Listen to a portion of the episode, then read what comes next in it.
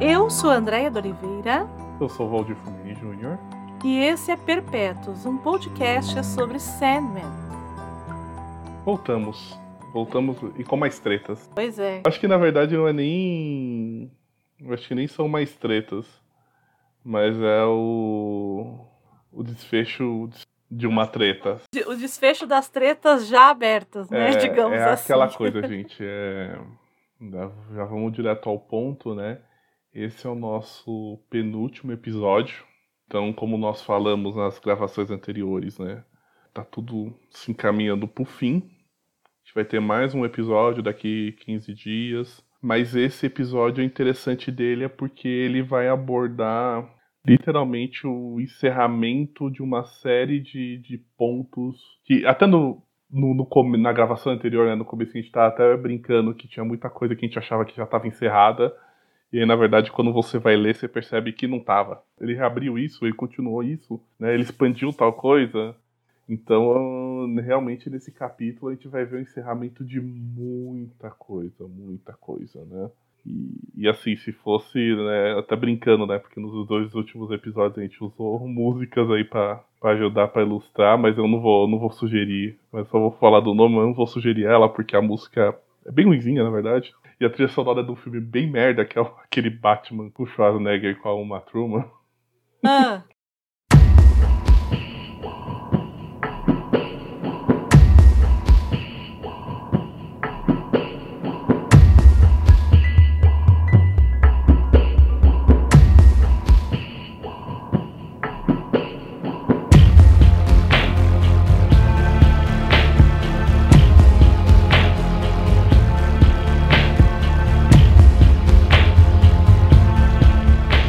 Até uma trilha do.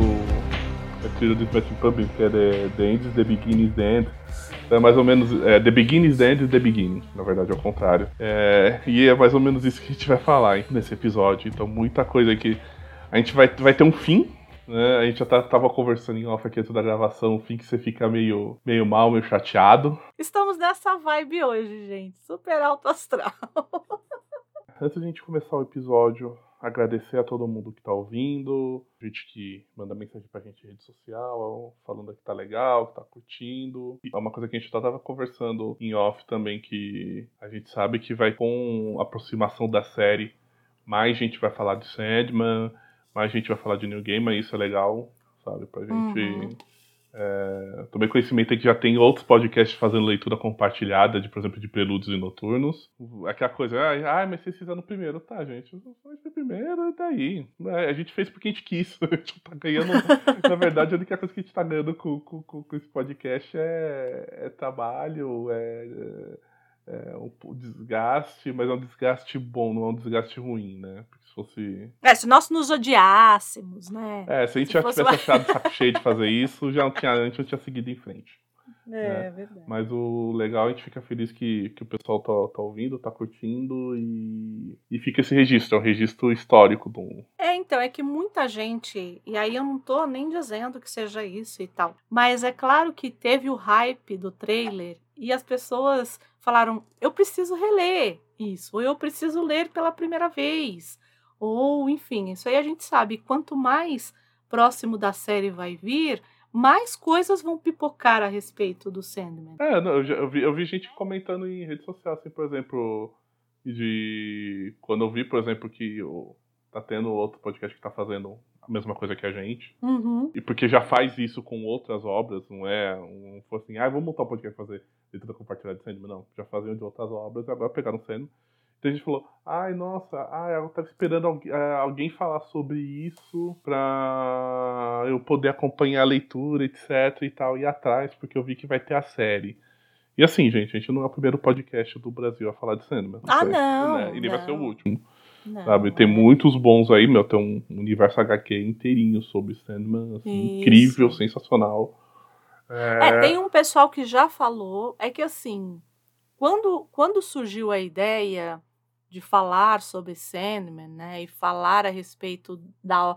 Bom, primeiro, falar da obra do Neil Gaiman para mim é muito prazeroso porque, como eu já disse inúmeras vezes, eu sou fã do Neil Gaiman. Então, deixo aqui Rogerinho, minha indignação, que quero um podcast sobre belas maldições. Ouviu, seu Bruno? Seu Beconzitos. seu Beconzitos, seu Arthur.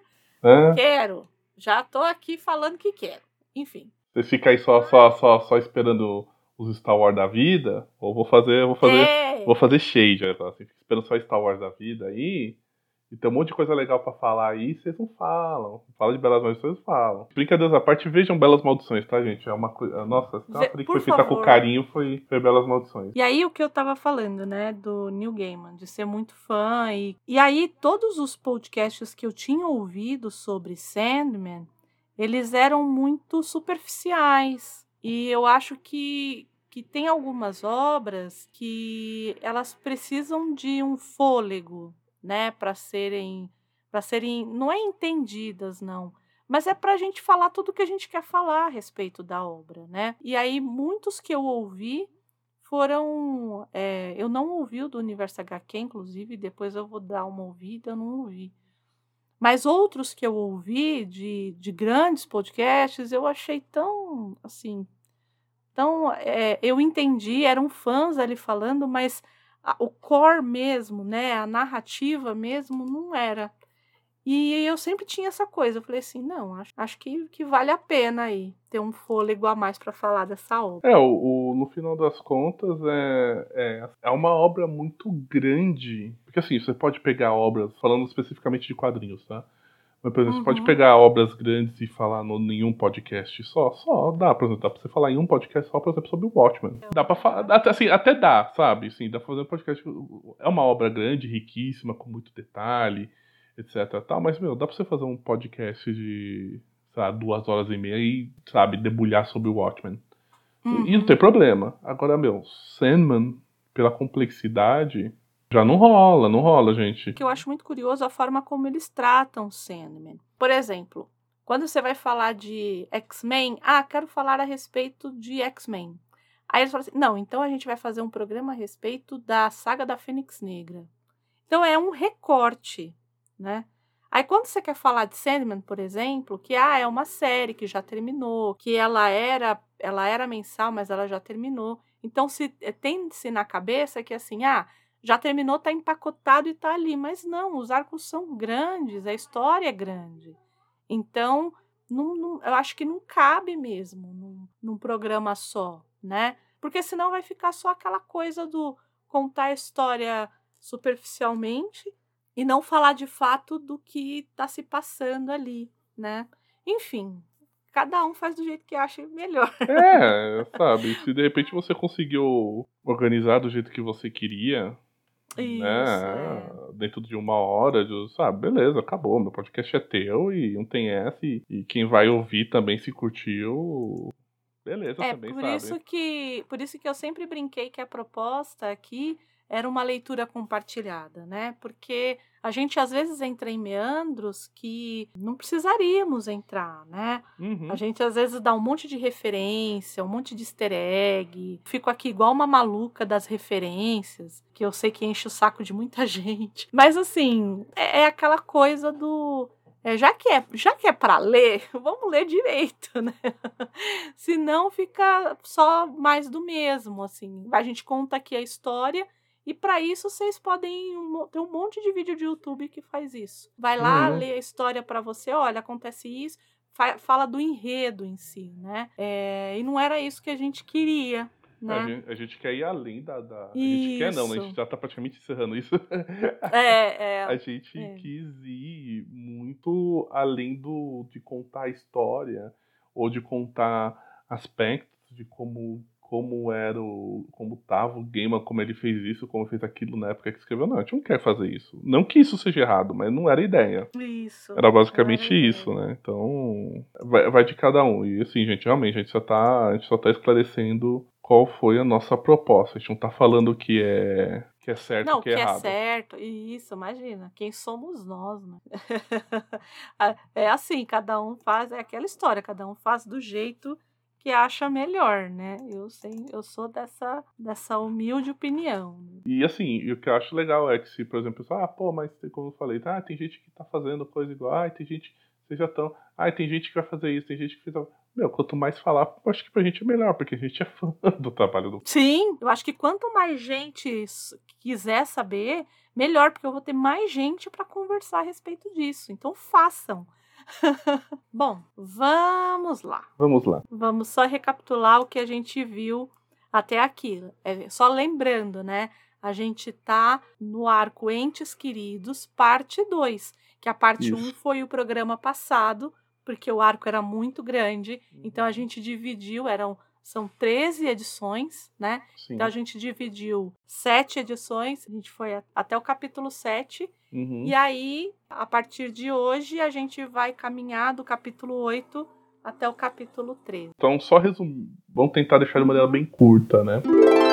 Na, no episódio anterior, né, a gente falou sobre a Alita Hall, a mãe do Daniel. O Daniel ele foi raptado pelo Locke e pelo Puck. Nisso a Alita ela surta, literalmente coitada, ela surta. E ela sai numa busca entre, digamos assim, um mundo paralelo, entre a vida real e o mundo paralelo, pelo filho dela. E nisso ela encontra as fúrias e ela tá com sede de vingança com isso. E enquanto tá tendo essa, ela tá com essa sede de vingança, porque na cabeça dela ela acredita que o Sandman tá por trás do desse rapto do, do rapto do filho dela. Tudo isso, é, ainda a gente tem a Rose Walker, que é a babá do, do Daniel, e ela também está resolvendo algumas pendências da vida dela, que envolve coisas que remetem desde o Casa de Bonecas. Bem, tem, o Sandman está realizando uma série de preparativos. Ele, ele revive o Corinthians, né? Ele recria o Corinthians.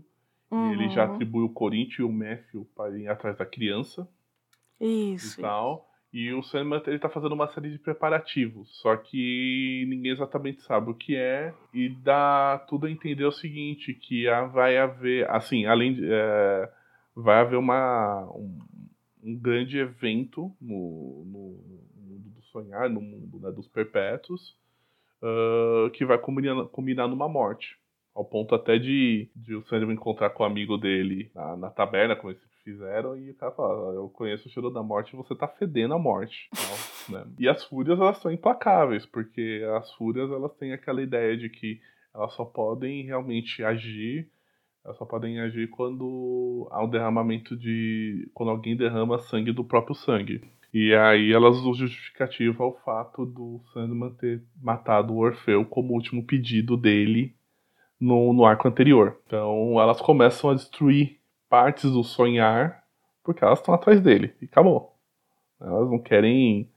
E, e até numa coisa até meio sádica, né? Que elas vão cercando, elas, né? Elas vão meio que. É, mas isso é função das fúrias, né? Sim. Mesmo. É, tocar o terror. A pessoa fica louca. A ideia é essa: é você tomar ela não vai assassinar a pessoa, né? Elas não vão assassinar a pessoa, mas elas vão querer fazer com que a pessoa se mate de tanta Sim. culpa e, e, loucura que elas vão colocando na cabeça dele. Né? E assim, gente, esse foi o meu o resumo estilo, estilo Marv. Se você chegou aqui esse episódio, você não viu o anterior, gente, pelo amor de Deus, para aqui e vai ouvir o anterior, porque Obviamente no anterior a gente se dedicou a muito mais a colocar mais detalhes, explicações. Isso aqui é só para dar um ganchinho para ajudar vocês tirarem o pó da, do cérebro em relação ao episódio anterior. Isso. E aí, esse capítulo 8 aí, né, que é o número 64, então a gente já entra aí no número 64. Come up to meet you, tell you I'm sorry.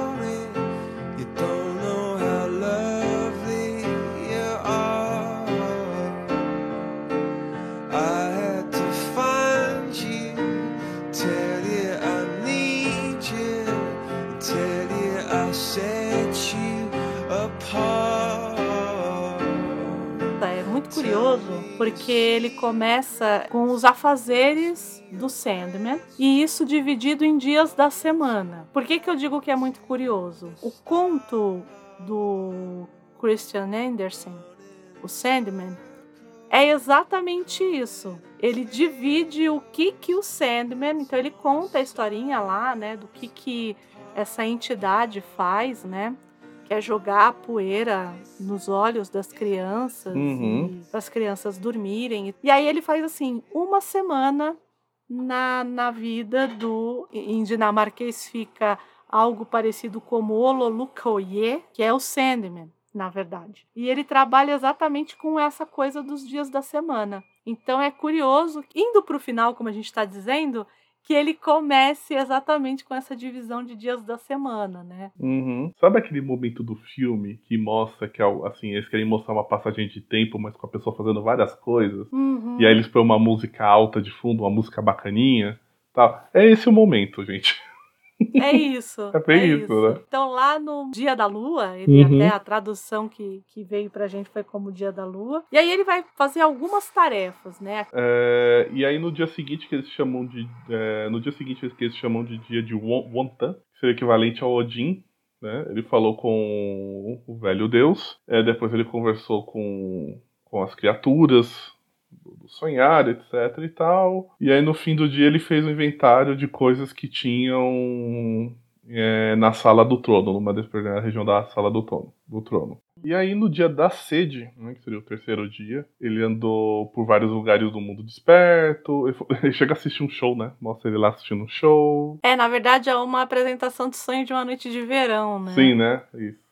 E aí ainda, ele ainda fala assim: não, a tradução era ruim. Bem, basicamente é isso, né? Ele, ele dá um rolê no dia da CG, dá um rolê pelo, pelo mundo desperto, assiste a, o espetáculo, tudo tal. No outro dia, que é o dia do fogo, Delírio aparece novamente, pedindo ajuda dele por causa do cachorro. Né? Porque ela, ela ganha o cachorro e ela. Ai, gente. Ela com o cachorro, cachorro. Pelo amor de Deus. Né? E ele fala: Eu não posso ajudar, porque eu tô cheio de coisa para fazer, tenho uma responsabilidade. Eu falei, eu não posso deixar o sonhar agora. Ela falava assim, ah, a existência da gente deforma o universo, isso é uma responsabilidade. Aí ele falou, tá, faz o seguinte, vou arrumar alguém aqui pra te ajudar. Ele arruma um pesadelo, fala, você vai com ela. É tipo um diabinho, né? É. É tipo um diabinho e ela vai com ele, tipo, de bondade, assim. tá, né? Nisso corta a cena, né? Tá a Rose no diário dela escrevendo que ela tá apaixonada lá pelo motorista da. É, a gente tem que lembrar, né, que uhum. a Rose. A Rose é ótima. A Rose foi pro, pra Inglaterra. É, foi lá atrás do negócio da avó, mensagem da avó, né? Isso, porque a Zelda sonhou que ela teve uma mensagem da avó. E aí ela foi para lá que a avó ia dar um coração para ela, né? E aí ela vai até a Inglaterra. E aí é engraçado porque o tá também escrevendo, aí ao lado mostra a Rose escrevendo no diário dela falando a respeito do, do moço lá que é. que é o motorista dela, né? É, o sobrinho, né, do, do, do motorista, que era o motorista da, da, da avó, né? Uhum. Enquanto isso, né, o, o Corinthians e o Matthew, eles estão na busca do Daniel e eles acabam encontrando o, o corpo da Carla queimado no necrotério. Ai, meu né? E aí a gente sabe que o Corinthians assim, no, uns episódios atrás a gente sabe que o, o porquê que o Corinthians tem aquela fascinação pelos olhos, né? Porque uhum. ele, ele, ele, ele enxerga com os olhos da pessoa a hora que ele pega os olhos dela. Então o que ele faz? Ele arranca os olhos da Carla e literalmente, acho que assim, o tema é esse, ele, ele veste. Né? Ele veste os olhos dele e aí ele fala assim, ah, eu vou. Aí o médico fala, você é maluco, tudo tal. Ele fala, não eu vou vestir os olhos porque eles guardam a última coisa que a pessoa viu, né? O, uhum. aí o médico fala, meu, você é doentio, mas. É, ele fala assim, ele falou, não, eu sou visionário. Muito é, bom. A gente conhece um visionário aí também, que é um pesadelo para os, os filmes, inclusive. Mas não sim, vamos entrar sim. nesse assunto, não. Espero que ele fique longe de Sandman de qualquer maneira. É... Né? E aí o que, que acontece? O, o Corinthians acaba tendo a visão né, do Loki queimando a Carla. E aí ele descobre quem é que tá por trás de todo o plano, quem é do sumiço do, do, do, do, crianço, né, da morte, etc e tal. E aí, enquanto isso, o, no, no o sonho tá vendo que cada vez mais chegam corvos na entrada, né, do, do sonhar, né? Para quem não lembra, que a gente até falou isso no episódio anterior, mas os corvos são basicamente os corvos relacionados à mitologia nórdica, né? E para quem não sabe, o, o, corvo ele é um, não é um, ele é um símbolo ligado à morte, não que eles simbolizam a morte, mas eles indicam quando há presença de corvos que é, haverá alguma morte. Então ele vê que cada vez mais estão chegando mais corvos no sonhar, no sonhar e eles só estão parados lá aguardando. Enquanto tudo isso está acontecendo, as fúrias elas chegam no, no portão do, do Palácio do Sonhar, né? E aí os, os guardas do portão lá, né? É o hipogrifo, aí tem um, um grifo mesmo e um cerco. E aí eles barram, né? Eles barram, só que, meu, nem dá tempo de falar, não, vocês não vão fazer nada. Elas vão lá e matam o grifo. Hum. É, e elas estão acompanhadas da Lita, né? É, quem tá ali, de fato, é a Lita. Elas se vestiram da Lita, né? Isso. A, a Lita é a interface. É a interface, exato. É a interface. Elas se comunicam através da Lita, né? Então. Isso. Por causa da morte do Grifo, o não autoriza a entrada delas. E ele fala assim, ah, ele até se fala como se fosse a Lita, né? E, as, uhum. as, e elas deixam bem claro, falam, não, nós não somos as Litas. E eu falo assim, nós não somos a Lita, né? As Litas não, a Lita, já basta uma. É, eu falo assim, somos as bondosas, e eu falei, a gente tem um conselho para você. E tal, né? Não é nem um conselho, ela fala, simplesmente, a gente vai destruir o sonhar. Aí, aí é muito interessante, porque assim, aí tem duas falas, basicamente, né? Uhum. Que é falar, nós vamos destruir o sonhar porque você matou o Daniel, só que quem fala é a Lita. É. E ela fala assim, e você matou seu próprio filho, que é quem fala são as bondosas. Então tem esse, esse jogo, né, de, de interesses, né? Uma motivada pela. Vou, vou até cometer o pecado da redundância. Uma motivada pela fúria, né? Pelo ódio. É.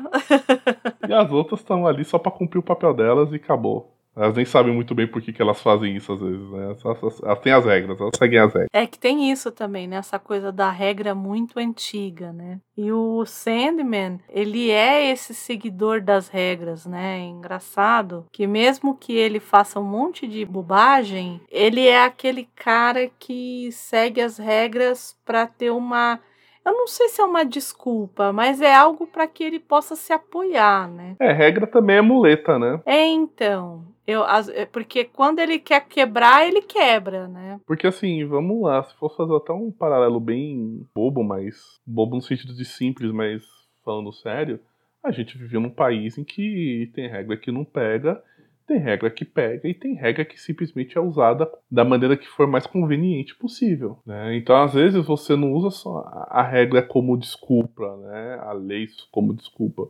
Você usa também como muleta, tanto para deixar de você fazer alguma coisa, quanto para você abusar disso. É, é, é pura. É, tem, às vezes, a, o fato de, de repente de ter alguma regra, você fala, pô, isso aqui tá errado, isso aqui tem que mudar, isso aqui não pode mais existir tem gente que fala, não, vou deixar assim, porque é conveniente deixar assim, né? Sim. Então é complicado. E aí ele pega, é, aí ele pega e re, re, rebate, né? Ele fala, não, vocês estão aqui na minha quebrada e que vocês não vão destruir merda nenhuma aqui, não. Né? Elas falam, ah, é, e como é que tá o grifo aí? E o grifo virou esqueleto. Virou pó, né? Virou pó. É, tadinho. Tal. Então, e aí elas pegam e. Elas, elas, tipo, elas literalmente elas vão lá, dão um recado, meio que e some. Né? Basicamente é isso. O que quiseram dizer ali é: enquanto você estiver aqui, você é, você é inatingível. Uhum. Mas eu posso atingir tudo que lhe é caro. Uhum. Então, é o que eu vou começar, é o que a gente vai fazer, né? É aquela coisa, tipo... você quer deixar alguém puto, você não vai atacar a pessoa, você ataca tudo que ela gosta, tudo que é dela. Isso, é isso. E aí agora a gente sabe como é que ele passa o zap, né? Pra aquela uhum. bola redonda. Né? e ele passa o zap lá pro Corinthians. Não, ele nem passa o zap, ele, já, ele praticamente ele liga, porque às vezes passa o zap e a pessoa não olha na hora. a pessoa não olha na hora, né? Não, ele pega e já liga mesmo. Né? Os caras até olham assim, eita caramba, quem tá ligando? é, ele fala pro, pro Corinthians, né? E aí? Acharam a criança? Vocês estão tendo tanto problema para achar a criança? Coisinha bochechuda da roda que você faz xixi e cocô. Não tá, é? Tá acabando, tá acabando, acabou o prazo, gente. aí? O Corinthians fala: olha, a gente já sabe quem é, né? Dá aquela enrolada lá. E ele, bom, então tá. Quando que. Logo a gente, a gente chega aí com, com a criança. E é muito engraçado que o Sandman fala, né? Que ele confiou em ambos, mas é muito decepcionante saber que ele se enganou. Beleza. E aí ele, ele, né, tem esse contato, tudo tal, e depois que acaba, digamos assim, acaba a ligação, né, o Corinthians ele é atacado por um lobo, mas o Corinthians vai lá e destrói o lobo. Literalmente ele destrói o lobo. Então ele, ele percebe que, assim, aquela coisa, é, realmente tem gente incomodada com o fato de que a gente tá indo atrás do moleque. E o Matthew, ele tá desconfortável o tempo todo. Ele tá totalmente desconfortável. Uhum. Seja pela presença do Corinthians, seja pelo fato de ele não estar tá no sonhar, seja pelo fato de ele pressentir que tá tudo indo caralho, falar português claro. Né? Uhum. Então tá uhum. naquela situação. E aí que acontece? Chega, é, termina essa parte e aí mostra mais ou menos que meio que um encerramento do dia né, desse último dia. Então aí mostra, por exemplo, o Lucifer tocando na, na Lux, a Tess, a Larissa, gente, pra quem não lembra, né, ela se apresenta como Larissa, mas a gente tá falando da Tess, Uhum. né, daquele episódio lá, né, do, do Pinado, né, Que pega a estrada da lua e- isso, e, a vai pega a pele do cara na sonhar. parede, né, que todo mundo morre, menos a moça, né, Uhum. tal. E aí que acontece? É, Ela tá lendo, né? Enquanto a... ela tá lá acompanhando a, a, a Lita em transe. Totalmente ela tá em transe. E ela, mas ela falou assim, ela, e aí termina se falando assim, ela sabia que no dia seguinte ela ia receber uma visita. Né? Uhum. Uhum. E aí e também mostra, por exemplo, no Alan. Que no Rei dos Sonhos ela tá lá lamentando, lembrando de como é que era a vida dela antes de ela ser virado. Antes de ela ter virado propriedade do sonho. Aí no, no dia seguinte, né, a Rose decide ligar pro, pro crush dela. Aliás, não é nem no dia seguinte, é no mesmo dia até. É no Ela- mesmo no dia. Ela resolve ligar pro crush dela, pro Jack. E aí ela descobre que ele. Ele é casado? Né? É, pois é. Tal. Ela toda apaixonadinha e ele não tinha dito que era casado. É, que ele fala que foi um erro, que aquilo não devia mais se repetir, ele pede desculpa, nananã. E ela, não, de boa, beleza. Sou a mulher fodona, meu negócio é usar os homens. E eu sei o que, eu sei o que é lá. Pode vir boy lixo que eu não tô nem aí, não. Que eu sou mais lixo ainda, né? Se você é lixão, eu sou Chernobyl, sabe? Tem essa não, sei o que e tal. Mas no final ela fica mega mal. Ela fica mega É porque ela chateada. se apaixonou por ele mesmo, né? Sim, sim. Ela acabou falando aquilo ali, mas ela se apaixonou por ele. Não, e ela tem toda essa questão, né? De, de, de o o mundo anda num ritmo totalmente diferente pra ela. É. Então, a ela deve ter uma dificuldade tremenda para relacionamentos e quando ela realmente acha que alguma coisa vai. É que não deve ajudar a ser meta de desejo também, né? É. Não deve ajudar, eu acho. É, é, às, vezes, não deve ser nada fácil você também conviver com uma pessoa que ve- é, intensamente quer uma coisa e de repente do nada muda e te descarta como se fosse qualquer outra coisa. Que ela deve ter feito isso muito na vida, não só com relacionamento, mas com qualquer outra coisa. E aí se encerra o capítulo. E se encerra o capítulo com o funeral do grifo, né? Sim. E é muito curioso que ele coloca aqui, e no dia do, e no dia do filho, realizaram o primeiro enterro. Uhum. E aí você fala, ué, primeiro enterro? Como assim primeiro enterro? Aí você já fica com a pulga atrás da orelha, né? É só para retomar uma coisa é, lá do comecinho do, da edição e que todas as edições dessa é, desse arco vão ter, sempre vai aparecer um fio em todas é, em todos os quadrinhos, os primeiros quadrinhos. A gente Uhum. sempre vai ver um fio e uma tesoura, ou um fio, porque é aquela coisa da eminência do corte do fio. E todo mundo sabe o que, que acontece quando as moiras cortam um fio. Então, é, todo esse arco, ele te dá essa. Ele vai te, te lembrando que a gente está caminhando para esse corte ali, né?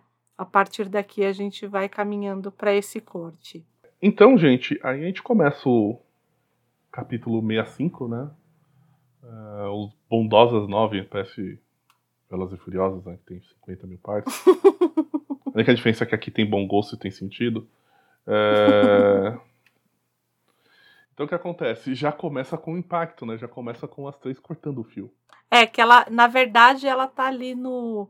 Tá quase na hora, ela ainda não tá, ela só chegou ali, ainda não fez o tchac. Sabe quando. É. Sabe. Eu acho que. Eu minhas analogias. Acho que todo mundo que tá ouvindo já, já, já viu alguma vez na vida desfile, desfile de escola de samba. Ah, então sabe sim. quando tá na hora de começar lá o cara puxar o samba? Puxar não, né? Interpretar o samba. E só tá lá no cavaquinho, sim. só no cavaquinho fica lá. O esquenta, o esquenta. né? Unidade, mexe não sei o quê. O cara fica agradecendo todo mundo, não sei o quê, tal, tal, tal. E em 15 minutos o cara não começou a cantar a merda do do enredo e tal, sei o que, sei o que lá, o relógio já, já rolando, a escola já passando e o cara não começa a cantar. Tá nessa fase. Nessa fase. É verdade, é verdade. né? O capítulo começa com a Rose, a Rose indo até o Sr. Maguire, pra quem não lembra, o senhor dono lá. Dono não, né? O diretor da clínica lá onde a avó dela ficou. que é namorado do, do filho do, do bruxo lá do primeiro arco. Do Alex Burgs, né? Ele é. Ele é o. Assim, ele, se, ele fala amante, mas eu acho tão. A pessoa que ficou ali do lado dele tanto tempo. É, é amante não fica. Isso, né? Na hora que dá ruim, amante é... fora. é muito mais que isso mesmo. É o grande amor dele lá, né? O, o Paul Maguire, né? E aí ele tá ele vai lá, tá conversando com ela, eles estão passeando pela instituição, né? Pela, pela, pela, pela prostituição, não. É, prostituição, né? Porque é a, a mansão do não, Alex, Não, né? é pela mansão. Não, não é. Não, não é. Ele desculpa. leva ela na mansão do. Isso, isso, tá certo. Na mansão do, do, do bruxão lá, do bruxão Sim, doido. Ela vai, na, ela vai na casa do bruxão. E, e aí eles estão andando, e aí é pela, ele tá mostrando a mansão pra ela, tudo tal, e ele, eles entram na biblioteca, né? Uhum. E aí ela começa a ficar maravilhada com a raridade dos livros que tem lá. Ele falou, ó, você pode mexer à vontade, só que você não pode levar nada. Ele falou assim, já que ele fez, ele fez questão de manter os livros e uhum. prometeu que eu não ia me desfazer de livro, de nada, caso acontecesse qualquer coisa com ele, etc e tal. É... E aí ele até fala, olha, ele para manter essa biblioteca ele vendeu um monte de terreno que a família tinha, um monte de, se desfez de vários negócios que a família tinha, mas desses livros que dá a entender que seriam extremamente valiosos, né, é, ele não se desfez de nada. E aí tá, é, eles continuam a visita, né? E, e aí de repente o Sr. Maguire tem meio que um então leva o mal-estar e fala assim, ó, vou, vou sentar um pouquinho aqui e fala, você pode continuar andando. Né? Ela fala, tá bom. E aí ela tá caminhando, ela meio que acha uma passagem secreta. Ele fala, ah, essa passagem aí leva pra uma adega escondida que, ele, que, que eles tinham, né? Tal, uhum. beleza. E aí ela vai descendo e quando ela chega lá, quem ela encontra? Vovó. Vovô, né? Vovô, vovô, vovô, vovó, né? Vovô, vovó. né? E já chega, já, já chega assim, oi minha neta, né? É, e sabe o que, que é mais curioso? É que, na verdade, não é uma adega. Foi onde o Sandman Sandman foi aprisionado, é. Assim, ele, ele, o, o, velho, o velho fala que é uma adega, mas a hora que você tá vendo, pra, pra, pra quem não tá, só tá ouvindo, gente, que não leu o quadrinho, não tá com o quadrinho na mão, é, a hora que você bate o olho no chão, você vê o círculo, né? E o It! Uhum. E o livro, o It, Sim. que o gordinho lá deixou cair, lembra que ele tava lendo? Deixou cair, aí eu... Tá, e aí ela, né, vovô chegar pra ela, né, e não, ela não entende. Fala, tá, ela fala assim, não, ela fala, olha, eu, fala, sou, seu, sou sua avó, né, e ela falou assim, fala, sua mãe foi concebida dentro da Unity. Ela falou, não teve, ela falou assim, não teve sêmen. Então você, você é sangue do sangue de desejo. Então é, isso até um pouco explica um pouco, digamos, esse, esse, esse fogo que a Rose tem, né? Tal. E a Rose pergunta, fala, tá, mas você vai me machucar? E aí, aí, aí, aí o avô pega e fala assim, fala assim, não mais que o habitual, mas, mas com amor. Ela falou, não vou te machucar, eu, né, eu vou te machucar com amor. Né? e aí ela já meio que, tipo, já se toca, né? Porque ela tava apaixonada pelo Alex pelo uhum. motorista, né? E aí o Alex dá um pé na bunda dela, né? Não é no pé na bunda, chega e fala, não, filha, só foi um. Só te usei, você só me usou e a vida segue, tá? Então ela fala assim, eu não te machuquei com desejo, com nada, eu só te machuquei com amor. A hora que você não teve desejo, você teve amor, você se machucou. Né? e aí a Rose. É, ela ficou muito magoada mesmo, né? Uhum. E aí a Rose pergunta assim se a avó já. Você, você já amou, né? E ela fala, diz que sim. E a, a Rose. A, a, Rose fala, ah, é que é horrível, né? Aí a. Aí Desejo pergunta, tá, mas de que maneira que é horrível? Aí ela começa a falar, não, porque quando você ama, você fica é, vulnerável, coração aberto, você. Ela fala assim, a gente passa a vida inteira criando defesas, pensamento, uma armadura. Ela fala assim, aí vem uma pessoa idiota, derruba tudo isso, e aí qualquer gesto bobo como um beijo, a gente perde um pedaço da gente. Ela falou assim, o amor faz a gente de refém, devora, dói na alma. Aí ela, Rosa, começa a chorar e fala, né? A Rosa começa a chorar dizendo que odeia o amor. Nisso o avô pega e fala assim que É, assim, eu preferiria você na época que você não se queixava de nada. Né, de, de você não sentia nada, porque ela só era puro desejo. Né? É. Nisso, o, o Sr. Maguire ele alcança a Rose, ele entra na, na adega. E aí, tipo, a Rose tá meio que no chão, parece que ela adormeceu, né? E uhum. ela fala, ah, desculpa, eu caí no sono, tudo tal. E. E aí tal, aí o que que acontece? Ela vê o, o aquário que o sedimento tinha ficado preso, né? Tá? Uhum. Ela pergunta. Aí ela pergunta pra ele, tá, mas o que que é essa, essa, essa bola aí? E aí, aí o velho fala que o pai do Alex tinha, é, manteve alguma coisa ali extremamente valiosa por um tempo. E aí, quando eles estão saindo do, da adega, o velho ele identifica o. ele, ele vê o isqueiro da, da desejo no chão. Que é aquele isqueiro com, com coração e tal, né? Uhum. Formato de coração. E ele pega e deixa pra Rose. Quer dizer, ou seja, a Rose não estava sonhando, até porque isso, a desejo não é, um, não é sonho, né? É, é, um outro tipo de manifestação, né? Mas o desejo esteve lá falando com a netinha. Então.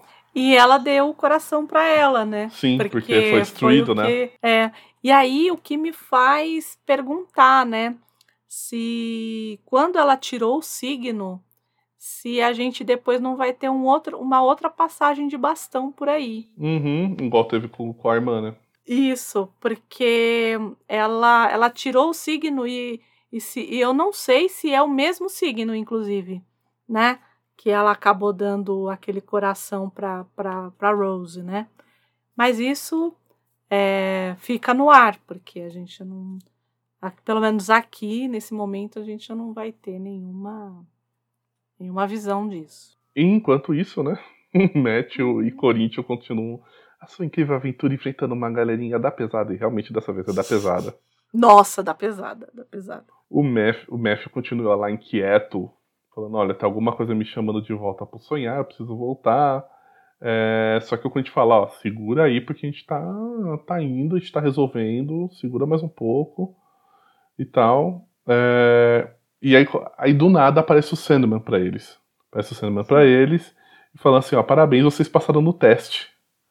Né, porque eu tava testando vocês, se vocês é, cumpriam as ordens, um papinho furado, sabe, que não engana ninguém e tal. Aí o Corinthians fala, olha, na boa, você não é meu. Você não é meu mestre, você é uma ilusão. E aí o Matthew tá, tá com medo, tudo tal, e o Corinthians quer saber, você não é meu mestre tal. E aí ele pega e ele começa a estrangular o sonho. O sonho. E aí nisso a figura se transforma por, em Loki.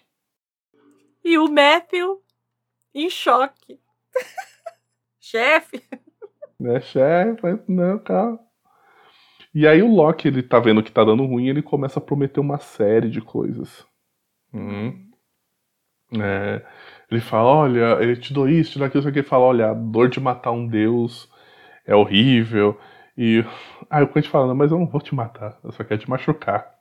eu falo assim, eu vou te machucar até, até você falar pra mim onde é que tá a criança. Aí o, o Corinthians vira pro, pro Mestre e fala assim: Ô Mestre, você gostaria de ver os, a vida pelos olhos de um deus? Ver o mundo pelos olhos de um deus? Aí o, o Mestre surta, falando: Tá maluco? Você vai arrancar os olhos do, do, do, do, Você é doente. É, bem nesse nível. E aí corta a cena lá com o Corinthians tentando obter mais informação de onde é que tá o menino, por causa, né? Porque até então, beleza, chegou no Loki, mas cadê, cadê o Daniel, né? Tal. Uhum. Enquanto isso, as fúrias continuam tocando terror. Aí essa parte eu fiquei chateado. Que elas vão até o verde eu do também. violinista. E elas simplesmente vão lá para matar o Gilbert. O Gilbert não fez mal para ninguém, cara. Ele nunca fez mal para ninguém. Se tem alguém nessa história que nunca fez mal para ninguém, uhum. foi o Gilbert. E aí o, o, o Matthew chega no sonhar, né? Porque tá tendo, né? Tá, tá vendo lá a cena, tudo para, começa a chamar pelos chefes. E ele volta. É... E ele conta tudo que ele está acontecendo lá com o Corinthians, com o Loki e tal. E o sonho fala assim: olha, as bondosas estão matando as criaturas do sonhar. E uhum. ele fala, mas eu não te chamei aqui de volta.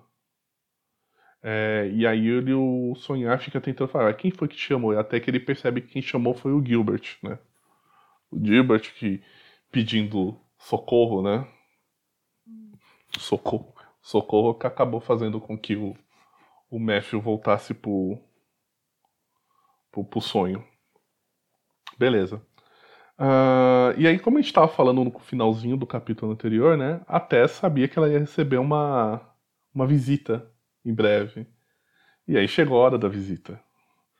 Então o sonho vai até o mundo desperto e vai visitar, digamos assim, um antigo desafeto, né? É um antigo afeto, né? Desafeto. Ali, ali, é. Assim, vamos lá. É, vocês lembram que num, dois episódios atrás a gente estava falando do, do Sandman mal porque ela abandonou, é, ele foi abandonado, porque ela deixou ele, porque ela nunca amou ele e, a gente não sabia quem era essa, era essa ela, né? Então dá, dá tudo a entender que é a nossa amiguinha aí. Né? Isso. Tal. Não fica claro, gente, mas dá tudo a entender, gente, que foi, foi. Eles, pra variar, eles entraram numa. Como eu falei no episódio anterior, eles entraram numa foda errada os dois, os dois. É aquela coisa, os dois tinham muita química na do Lesco Lesco, mas fora de um, de um se odiar. E aí a coisa não anda, né? Então. E aí que acontece? Ela tá. Ela tá tendo um pesadelo.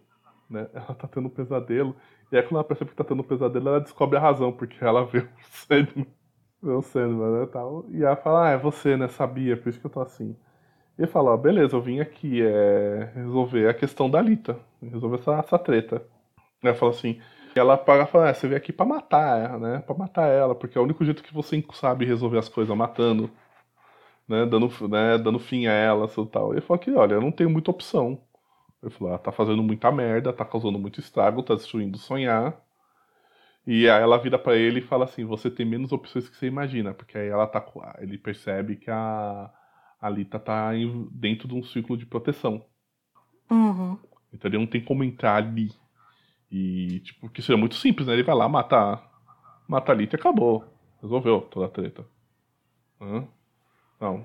Ela, ele tá num ciclo de proteção e ela até fala, né, que é muito parecido com aquele em que ele se meteu ela provoca há 70 ele, anos né? atrás. É, é ela, ela, provoca, provoca ele. Assim. É. Ela falou assim: é, eu sei que você passou um tempo num círculo desse e, e você não curtiu. Aí ele fica muito puto. Ela falou assim: é, alguém me disse que certa vez a gente se, é, iria, é, iria se rever novamente, né? Tal. Uhum. E aí ela fica puta. E aí que você começa a sacar de realmente que é alguém que foi embora e a gente já sabe quem foi. E ele fala assim, tá bom, mas por que, que você se meteu nessa, nessa treta da Lita? Hã? Isso não tinha nada a ver com ela. Aí ela fala que ela fez um acordo com as três para viver mais algum tempo, mais ou menos uns mil anos. Uhum. E ela falou assim, ela falou assim, eu esqueço algumas disputas antigas, elas me dão mil anos e eu ajudo elas. Aí vem mais provocação, né? Ele fala, ah, mas eu podia fazer, eu ter feito o mesmo por você. Ela fala que ela fala assim, você não consegue nem se proteger. Falo, se você não consegue nem se proteger, como é que você faria isso por mim? Ela falou, eu sei que o acordo que eu fiz com elas, elas não é justo. E ela ainda emenda assim que fala assim, você se importa muito com as pessoas. Ela falou, isso um dia ia te colocar em maus lençóis. E dito e feito, né?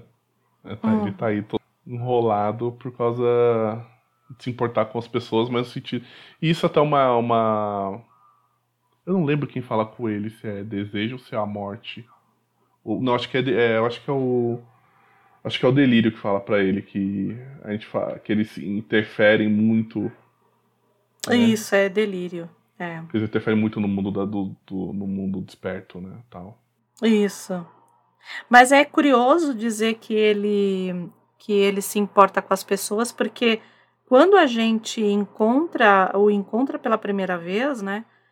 ele está pouco ligando para o ser humano, né? A, a, a, todo esse arco do Sandman, é, do Morpheus, né? Mais especificamente, é, é um arco de humanização, inclusive. Então, aqui ele chega nesse final dessa humanização e talvez o que essa humanização trouxe a ele, né? É, e aí tá tendo, essa, tá tendo essa discussão, ela fala, olha, eu posso até quebrar as regras e matar ela, você. Ele falou, não, mas quem tem que fazer isso sou eu, eu tenho que fazer por mim mesmo. E eu, uhum. eu sigo as regras. Aí vem o que exatamente o que você falou no começo do episódio. Ele segue as regras, ponto, acabou. Uhum. Ela falou assim, é, a Twilight é toda tolhida com regras. Ou seja, né? além de provocá-la com, com os irmãos ainda, né? Ela assim. É porque é ser humano, né? Uhum. Ser humano faz as coisas e não tá nem aí, né? É, não, e ela ainda pega. Eu, eu, eu, gosto, eu gosto da Tess porque assim, ela, ela tem uma sutil arte que às vezes eu pratico, que é o quê? Que é você ofende alguém usando uma ofensa a um terceiro como exemplo. né? É. Então você já está ofendendo por tabela. Você ofende a pessoa e você ofende a outra junto. Que nem tá na história. É. E aí ela pega e fala assim: é, vocês, vocês são todos tolhidos por regras, com exceção da irmã mais velha. Ela falou assim, porque a sua, a sua irmã mais velha é uma puta muito cruel. e ela tá, tá no gratuito, tá distribuindo. É, e ela falou assim, olha, até podia romper o ciclo, dar um fim palita e tal, mas eu falei, meu, na situação atual não tem mais o que fazer não. Eu falei, eu não posso fazer mais nada para ela. Tal. E aí que vem aquela fichinha realmente de quem, quem realmente foi que abandonou o sonhar, que deixou o Sandman lá naquela vibe emo, meu mundo caiu, há dois episódios uhum. atrás foi ela, que ele chega e fala assim, eu nunca, é... ele fala assim, ó, nunca pretendi te magoar. Aí ela, ela é dura na queda, né? Ela responde que intenção e resultados são raramente coincidentes. Adorei essa frase. Adorei essa frase. É, ela, ela é, ela é uhum. bruta. Pensa, como diria meu irmão, pensa num cabra bruto. Nossa, a bicha é. Cada oi é um coisa. É... Não é? Nossa senhora. Aí ela chega e fala: o negócio é o seguinte, você pode ir embora que eu vou continuar cuidando dela aqui. Mas aí é engraçado pra mim, porque ela fala assim: não tem mais o que fazer, não tem mais o que fazer, mas vou continuar cuidando. Cuidando o quê, filho? Não tem mais o que fazer. É, assim, então. assim, gente, pra quem não, também não tá vendo o quadrinho, né, nessa, durante essa conversa, a Lita parece uma gelatina sentada derretendo. É. Ela tá assim, literalmente, ela parece uma, uma gelatina derretendo, assim, sabe? Ficando mole novamente. Ela tá nesse estado. Então. Tadinho. E aí o que acontece? Enquanto né, tá tendo essa, essa treta aí desse casal, o Matthew, ele tá lá no Não, não, mas antes disso, hum. antes disso, ele dá um ataque de pelanca, né? Sim. Ele sai, ele quebra os vidros todos, aí ela. Hum, homens! Ele, ele, ele, sai com estilo, né? Você abafando, é. né? Ai, aí ela. Que infantilidade, homens! ela é muito boa. É que eu falo assim, aquela coisa assim, ah, você quer sair abafando o filme, quem vai. Você pode sair do que você quiser, mas a única coisa que acontece é que você não sai com razão. Quem fica com razão sou eu. É, mas o Sandman, a gente já tinha dito isso aqui inúmeras vezes. Ele é super mimado, né? Demais. Então, chega é, é, até ali, eu achei, eu achei engraçado ela falar que infantilidade. Eu falei, meu Deus, eu falei isso a vida inteira. Não que até não seja também uma infantil, porque ela é. Ela não, é ela muito, é. é muito... Ela é, mas mas é, eu, eu acho que. Ele é tudo. Ele, na ele é posição é dele. Uhum, com o poder sair que ele tem. do lugar mortal, né? E, e estourando o vidro. Uhum. É. Não é cara, de muito bom tom, né? né? O cara achando, se achando a Beyoncé no clipe de Lemonade, né? Deixa eu dar um recado pra quem me, quem me abandonou. Né? é muito diva. Muito diva, diva deslumbrada, né? Beleza, e aí enquanto isso, no sonhar, né, o Matthew acabou voltando, e aí ele vê que tem uma série de corvos, e ele vai conversar com esses corvos, eles ele percebe que esses corvos não tem nada a ver com os corvos do sonho, né? Uhum. É... E, e eu, eu, adoro esse, é quase um lugar impronunciável, né, que são que é os corvos de lá é, isso aí. Eu não vou nem tentar. e eles falam que a gente, tá, a gente sempre aparece quando vai começar algum conflito. Né? Quando vai começar algum conflito, ele fala assim: ah, já começou, esse conflito já começou.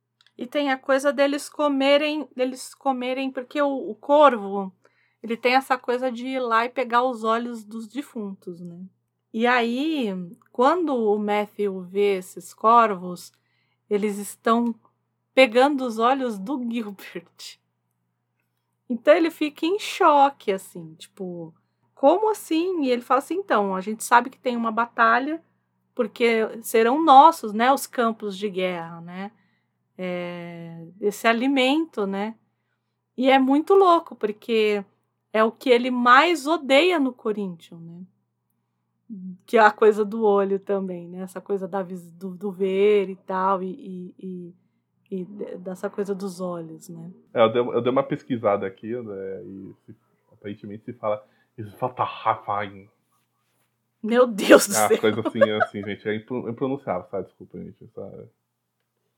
Eu acho muito engraçado. Você fala assim, ah, isso aqui é impronunciável. Você cata uma pessoa que sabe falar isso com a maneira mais natural do mundo e pede pra ela falar balão e a pessoa trava. Tem um piripaque Chaves que ela não consegue pronunciar tio. É, é assim, tem gente. isso. Línguas né? são assim, gente. Beleza, então nós encerramos esse, esse episódio. Nós vamos para o 66, os bondosas 10, as incansáveis, né? E voltamos lá para Corinthians, o estrangulador de deuses.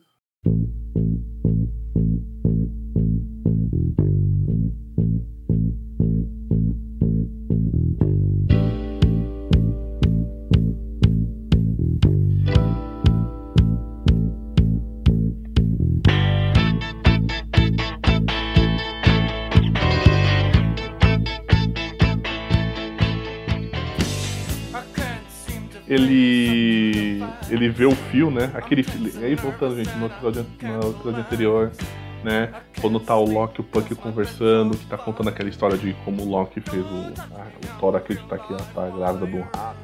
Ai, meu Deus. Que aquela nojeira toda, tal, tal, tal. Eles estão puxando um fio quem tá segurando. E o, e o Daniel tá na ponta, né? Do outro lado, da, outra ponta do fio. E aí o Corinthians rompe esse fio e aí ele fala assim, ó, oh, o Punk pode descer, eu sei que você tá aí.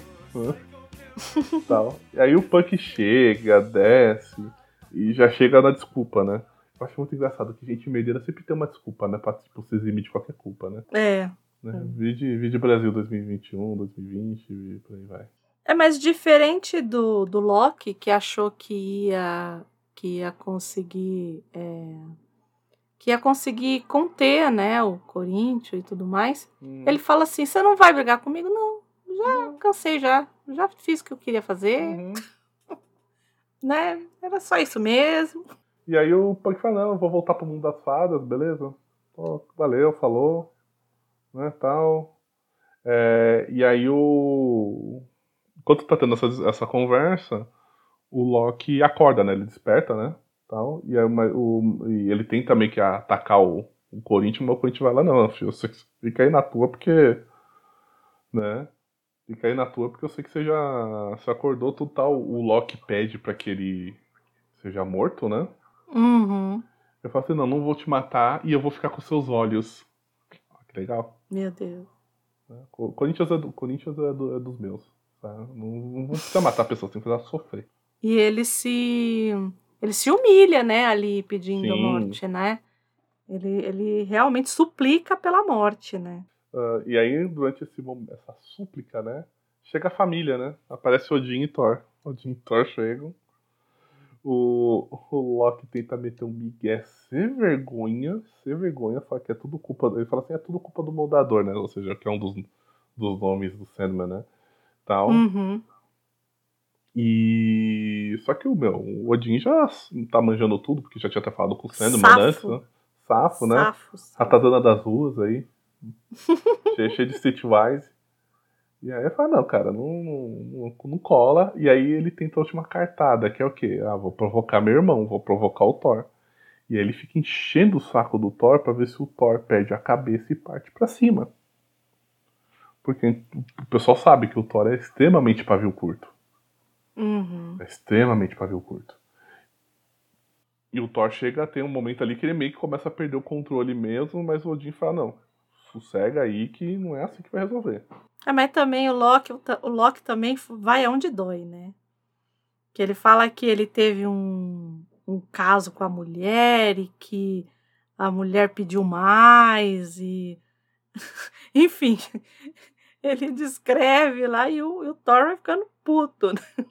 Você quer, você quer deixar um machão de pavio curto puto, ou você chama, ou você, você ah, questiona a sexualidade dele, ou você chama ele de corno.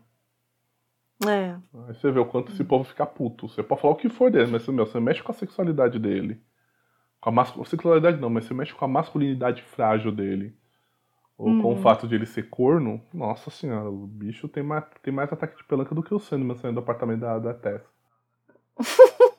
É verdade. Beleza, e aí que acontece o. Assim, pra quem não, não tá lendo, né, pra vocês terem uma ideia de como o Loki ficou. Porque o Loki, gente, não é o. O Loki do, do, do gibi não é o Tom Hiddleston, tá, gente? Não é. Tá bem diferente. É, não é, não é. Ele, tá, ele chega, aparece, aparenta ser quase meio que um. Um, duende um mesmo. Duende, né? né? Um duende É mesmo. quase um duende mesmo. né? E aí ele tá sem os olhos, porque os olhos estão no Corinthians, e com o pescoço quebrado, porque o Corinthians quebrou o pescoço dele. Basicamente. Uhum. De tanto. De tanto Pessoa boa, estrangular. pessoa boa. É, pessoa bacana. E aí volta o Loki, ele volta pro seu castigo. né? Ele é amarrado novamente debaixo lá da cobra. Né? Tá amarrado com as vísceras do filho dele, né? Puta, Uhum. super, né? Super desgacento. e, e aí o que, que acontece? O... Só que agora, ao invés de ficar pingando na barriga dele, o veneno da cobra, pinga nos olhos, né? Nossa. É horrível, horrível tal. E aí o Odin até chega pra esposa do Loki que ficou lá aguardando, falando, olha, você tá liberada, você não precisa ficar aqui. Isso, né? Quem tem que cumprir o castigo é ele, não você. Mas ela decide ficar, e aí o Loki ele é tão desgraçado que ele fica maltratando ela, ele fica xingando ela, fala um monte de bosta Uhum. pra ela, assim. E ela chorando, chorando de dor, mas ela diz que tá feliz porque o marido voltou. Meu Deus do céu, Sim, né, é. gente? As definições de relacionamento tóxico foram atualizadas, né? Pelo amor de Deus, Não né, é, gente? Deus me livre. E aí, enquanto isso, né, para o, né, voltamos para o nosso bloco Cidade Alerta, né? As bondosas já, depois de terem matado o Grifo, depois de terem matado o Gilbert, Ah, as vão lá e matam o Abel. Coitado do Abel. E aí, é assim, elas vão lá matar o Abel, ele fala que ele não pode ser morto, porque ele fala assim, ó, não derramei, ele falou assim, não sou eu que derramei algum sangue, né? É Quem, porque quem Uhum. derrubou foi Caim, né, que matou o próprio irmão. Sim, sim, Uhum. sim. E só que ela chega e fala assim, mas você não é nem é, você não é, você não é nenhum ser. Você é, um, você é só um sonho, você é só uma recordação. Ela falou assim que na- a gente vai matar você, mas que na verdade ninguém de vocês vai estar morto até o, até o sonho, o sonho tá, está morto. É. Né? Tal. E é engraçado, né, como que como que se amarra isso, né? Porque é, em tese a- a o primeiro a morrer ali seria o Caim, porque é a dívida de sangue, né? Uhum. E como ele tem o signo, é, não- ninguém pode encostar nele. Então, elas também não vão encostar nele, né? Por conta desse signo que ele tem. Então, é muito curioso, inclusive, que quem acabe morrendo é, seja o Abel, né? E não Caim. Aí isso a gente vai pro reino das fadas, porque Puck volta pra lá, né? Tá o Klurakan conversando com, com, com os outros moradores do reino das fadas lá sobre quem seria o possível amante da rainha. Né? Meu Deus do céu. E que tem umas coisas que, que, que, que papo, né? É papo de, de, de, de, de, heterotop mesmo, né? Tá, né? E quem imagina, quem pode ser o amante da rainha? Quem pode ser? Né? É, e aí, só cortando, aí o Punk aparece. E aí até o, o Kulakan fala, meu, tu, tu some por 300 anos, do nada aparece e tal. né? E aí o Punk, meu, a arte do Miguel, né? Tá, você quer, né? Você quer, e pai, nada, infância. né? Ele não, ele não explica, né? Ele simplesmente fala, ah, tava por aí e tal. E a Numala chega, né? Com a forma, aquela forma que ela tinha no sonhar. ah, que é.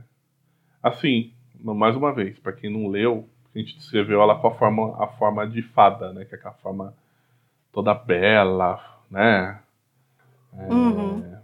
Com brilho, etc. Tal. Quando ela tá na forma ela tá parecendo mais o Bilbo do, do Harry Potter lá. ó. O elfo doméstico. É. Gente, pelo amor de Deus, o elfo doméstico não, não cola, não, tá? Coisa horrível. De onde inventaram isso. A tirânia vê. Vê a Nuala daquele jeito e fala assim, meu. Você. Que, que, que absurdo. Tipo, é insultante você tá desse jeito. Né? Que, e aparecer desse jeito pra mim, né? Tal. E ela fala que ela se sente melhor assim, né? Sem, sem, o glamour das fadas, né? Tal. E aí o. E assim, Pra vocês entenderem, gente, lembrando no episódio anterior que eu brinquei que se deixasse eu ia confundir toda hora Tirânia com Titânia. né? E aí, aí vocês vão entender o porquê. Porque a Titânia fala assim, meu, ela, ela não reclama só que ela tá ofendida, não. Ela quer. Eu vou voar no pescoço dela.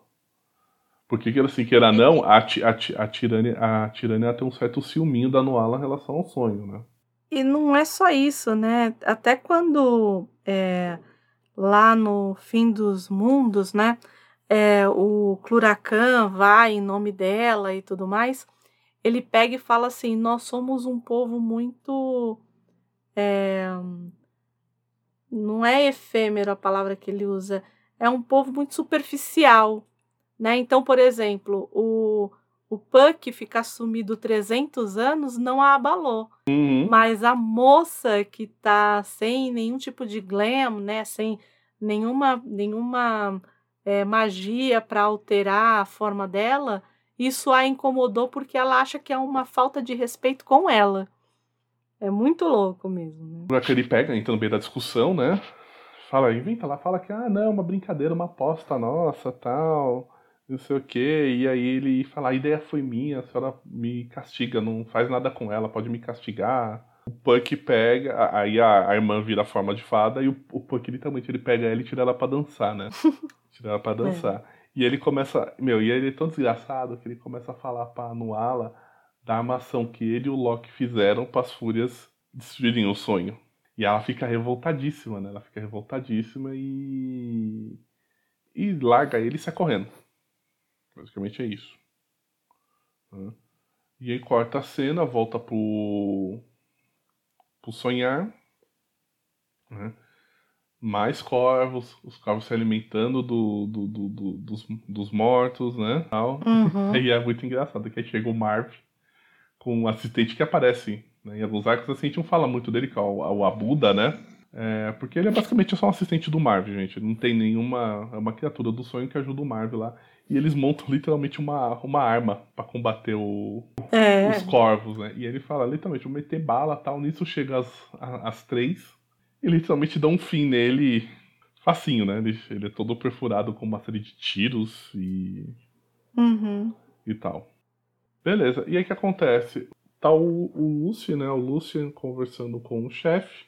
Fala, chefe, meu, o mundo tá acabando e você tá aí de boa, né? Assim, desse jeito não vai durar muito, você vai ser o próximo a ser morto, né? Uhum. É, ele falou assim, ah, ele falou, não, não é que eu tô parado. Ele falou assim, o que acontece é o seguinte, eu tentei dar um fim na humana, responsável por tudo isso, não deu certo. E agora eu tô pensando o que, que eu posso fazer para resolver isso. Tal. Só um parênteses. É muito bom porque ele, o Lucien vira para ele e fala assim: Como o senhor ousa deixar isso acontecer? Uhum. E aí o Sandman olha para ele e fala assim: E como que você fala assim comigo? Ele, então, tá todo mundo morrendo, pode ser que amanhã eu morra? Sim, então sim. eu vou falar do jeito que eu acho que eu tenho que falar com você. É, eu acho que assim, né? Se você sabe que a tua vida tá pra, pra chegar ao fim, acho que você não faz muita questão de. de, de cortesia. Né? Cortesia ou de ser ponderado, né? Ou, ou, ou Você vai, você liga o, o, o modo sincerão e sai distribuindo mesmo. Eu não faria diferente. Vou morrer mesmo. Não é? Né? Pelo menos vou morrer de consciência, consciência leve. Hum. Volta pro mundo das fadas, a Nuala correndo pelo meio da mata lá tal. Ela. Ela passa pelas três. Isso é bem interessante, né? Ela, literalmente ela percebe as três andando por ali, né? E, e aí, no meio dessa correria, ela encontra Delírio com o seu pequeno pesadelo a tiracolo de mão dada com ela, que tá procurando o cachorro. Então, aí a Nuala reconhece, né, porque ela viveu no mundo dos sonhos, pergunta do, do irmão, né, do irmão da Delírio. É, ela fala assim, ó, sei que ele tá em apuros, tudo tal, mas a Delírio fala, olha, eu tô angustiada, mas eu não tenho o que fazer. Ela falou assim, realmente eu não tenho o que fazer em relação a isso.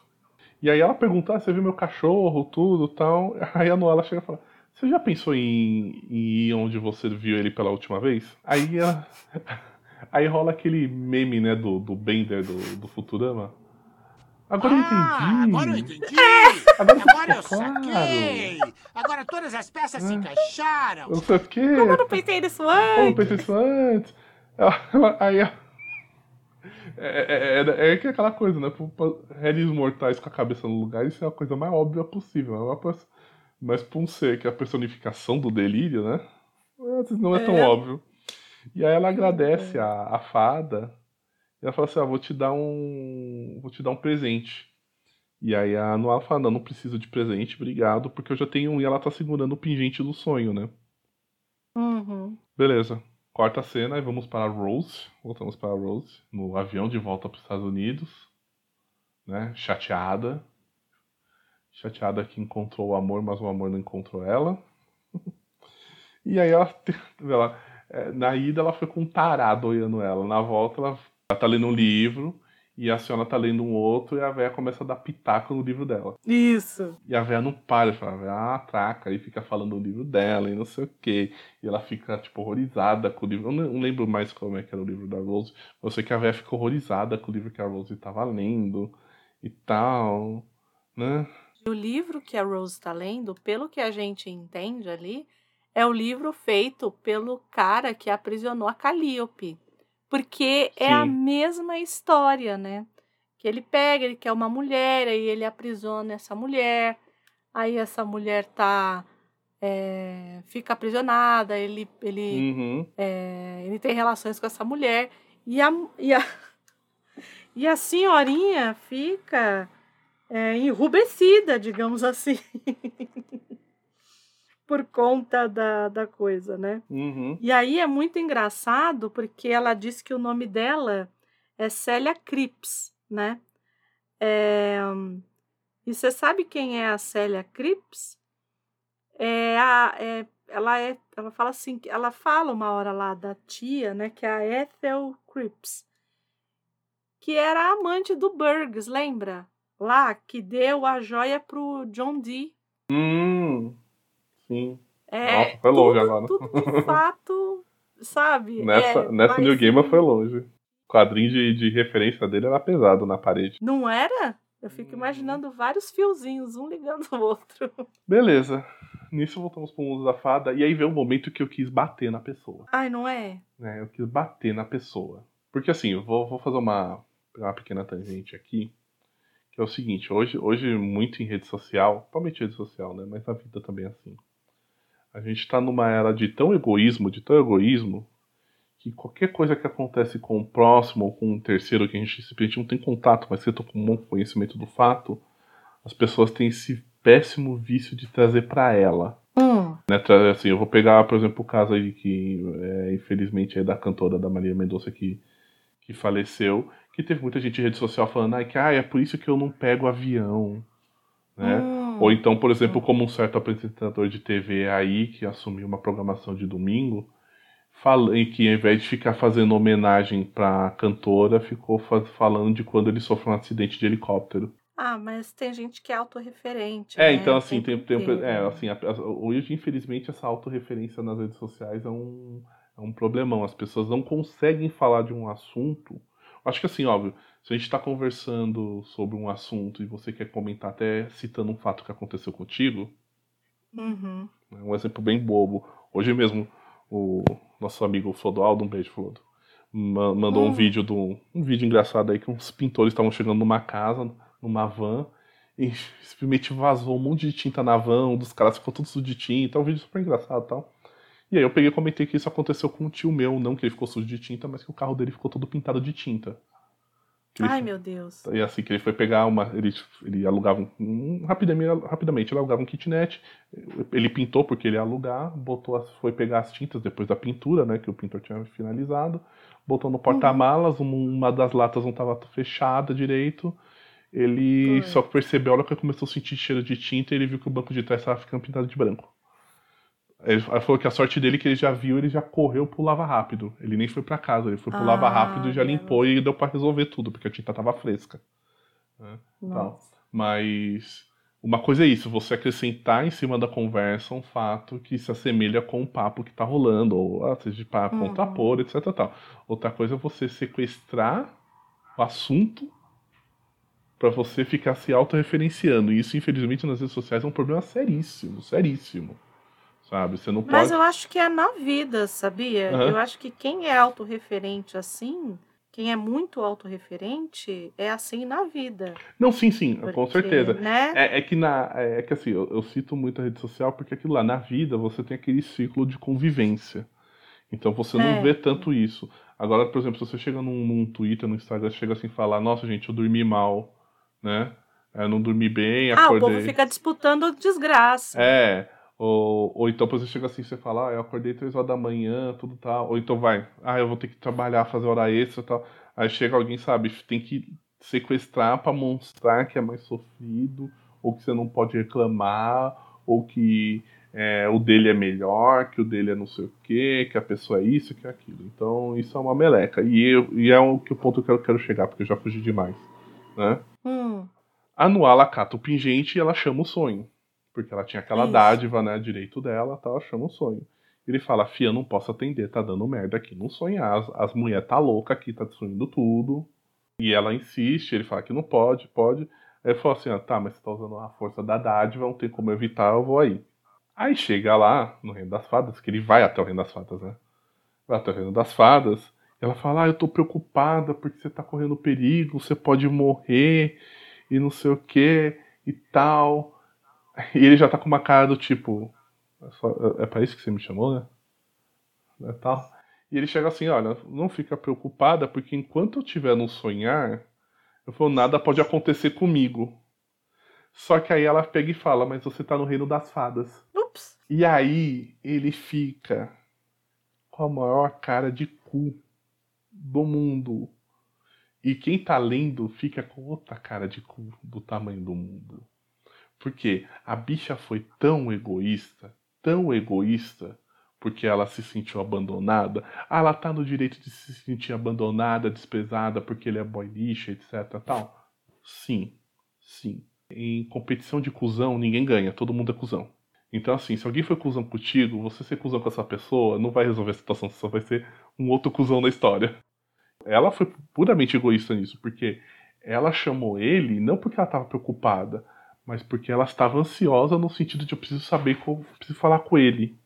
Sendo que ela poderia simplesmente chegar e chamar um zap mental aí do tipo, e aí, filho, como é que você tá? Você tá bem? Tá precisando de alguma coisa? Tal. E ela, né, não. E agora como ele, ele foi totalmente exposto. E agora ele corre risco. Né, e tal. E ela percebe, quando falou que ele tá com cara de cu, mas ela tá com uma cara de puta que pariu, que merda que eu fiz. Uhum. Se ela já tava chorando, preocupada com ele, agora então ela, meu, abriu, abriu as comportas de, de Iguaçu, né? De Itaipu, né? Ela abriu as comportas de Itaipu, lá, tanto que ela tá chorando. E aí encerra o capítulo com essa grande merda. Então, aí a gente inicia o número 67, né, a parte 11 aí, com o Corinthians levando o menino Daniel Criança levado. pro Castelo do Sonhar, né? E de repente ele encontra o Caim no Uhum. meio dessa história toda, né? E aí ele vê que o Corinthians tá com o menino, né? Ele até fala: Ah, é o Daniel, o menino que eu encontrei é, na casa do meu irmão, do Abel, né? Que foi naquele, naquele episódio lá do Terra dos Sonhos, Uhum. é, do Parlamento das Gralhas, Isso, né? né? Cada um conta uma história, a Eva tá junto. Isso. Então ele, o Caim já conhece o Daniel disso, né? E aí ele ele tá caminhando e ele fala assim: "Tá, mas o que que tá acontecendo aqui, né, o Corinthians? Eu, achei que eu não fiquei muito tempo fora e as coisas aqui estão ruindo, né?" É, e ele fala: "É, tá mais difícil, tá cada vez mais difícil chegar no centro do sonhar, né? E o centro do sonhar é ali onde é, tá o castelo do sonho, né? Enfim, e aí ele fala assim, tá, então você tá indo pra lá pra quê, né? Ele fala é, para se proteger, e aí o Caim fala, olha, não preciso me proteger não, né? É, eu tô indo para buscar, eu não preciso nem de abrigo, né? Eu tô indo ali para me proteger de alguma forma, né? Uhum. Eu tenho uma casa, uma mansão aqui. E proteger também, ele sabe que ele não precisa. A gente vai entender depois por que, que o, o Caim tá querendo ir para lá, né? Mas nesse primeiro momento aqui, é, ele deixa muito claro: não, eu tenho minha casa e eu, eu sei que ninguém vai me tocar, porque eu tenho um signo aqui que é, sou intocável, digamos Uhum. assim, né? E eles chegam para falar com os protetores ali, né, do castelo, e eles os deixam entrar. E é muito engraçado porque a gente não está esperando, né? Que o, um dos guardiões falou assim para ele: vocês quatro podem entrar. E aí ele fala: por que quatro, né? Tô eu, Caim, Coríntio, o Daniel e o Gold estava dentro do bolso do Caim, né? Que era o gárgula do Abel, que o, o Caim deu pro Abel, né? É, que ele não conseguiu, engraçado, ele não conseguiu deixar o bichinho para trás. Né? Tendo essa conversa toda, a gente dá um pulo ali pro para a Terra das Fadas, a gente reencontra o Sandman com a Nuala, né? É, eles conversando e ele falando, olha, eu vim porque você me chamou e tudo mais, né? E ele deixa bem claro, eu não queria, mas você me chamou, eu vim. Eu não queria. Não. E só falta estar com aquela camiseta, não queria, desculpe pelo atraso, eu não queria vir. é bem por aí, né? Ela, eles começam a conversar a respeito de, do que, ou por que, que ele tá em apuros, né? Enfim. e como você falou, né? Ele segue as regras, né? Tal.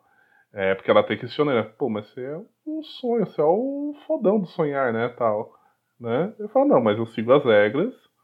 Né? E, aí ele, e ele fala, deixa bem claro, como eu matei meu filho duas vezes, elas têm uhum. poder de vir atrás de mim. Uhum. Elas têm como vir atrás de mim. Ele falou assim, eu não vou desrespeitar essa regra, porque provavelmente, gente, tá bem explícito assim que se ele quisesse, ele botava essa fúria pra correr, sabe? Tocava o terror. É. Elas também iam mandar um somebody love nas regras, sabe? Ele ia chamar os irmãos tudo, ia tocar o terror, sabe? Se... Vamos lá, né? Quando. Se ele quisesse. Daí ia virar uma bela de uma batalha campal horrível. Que ia durar uns. Mais um volume enorme pra gente comprar do dinheiro pro game. Mas eu acho que a ideia do game é essa, porque se você for pensar, talvez qualquer outro autor levaria para isso, para uma batalha, né, épica, é, sem, precedentes, sem precedentes, é, com conflitos, interesses, tal, sabe? O cara, bobear, ainda mais tá na moda, já tem gente que ia transformar, sei lá, num Game of Thrones da vida, sabe?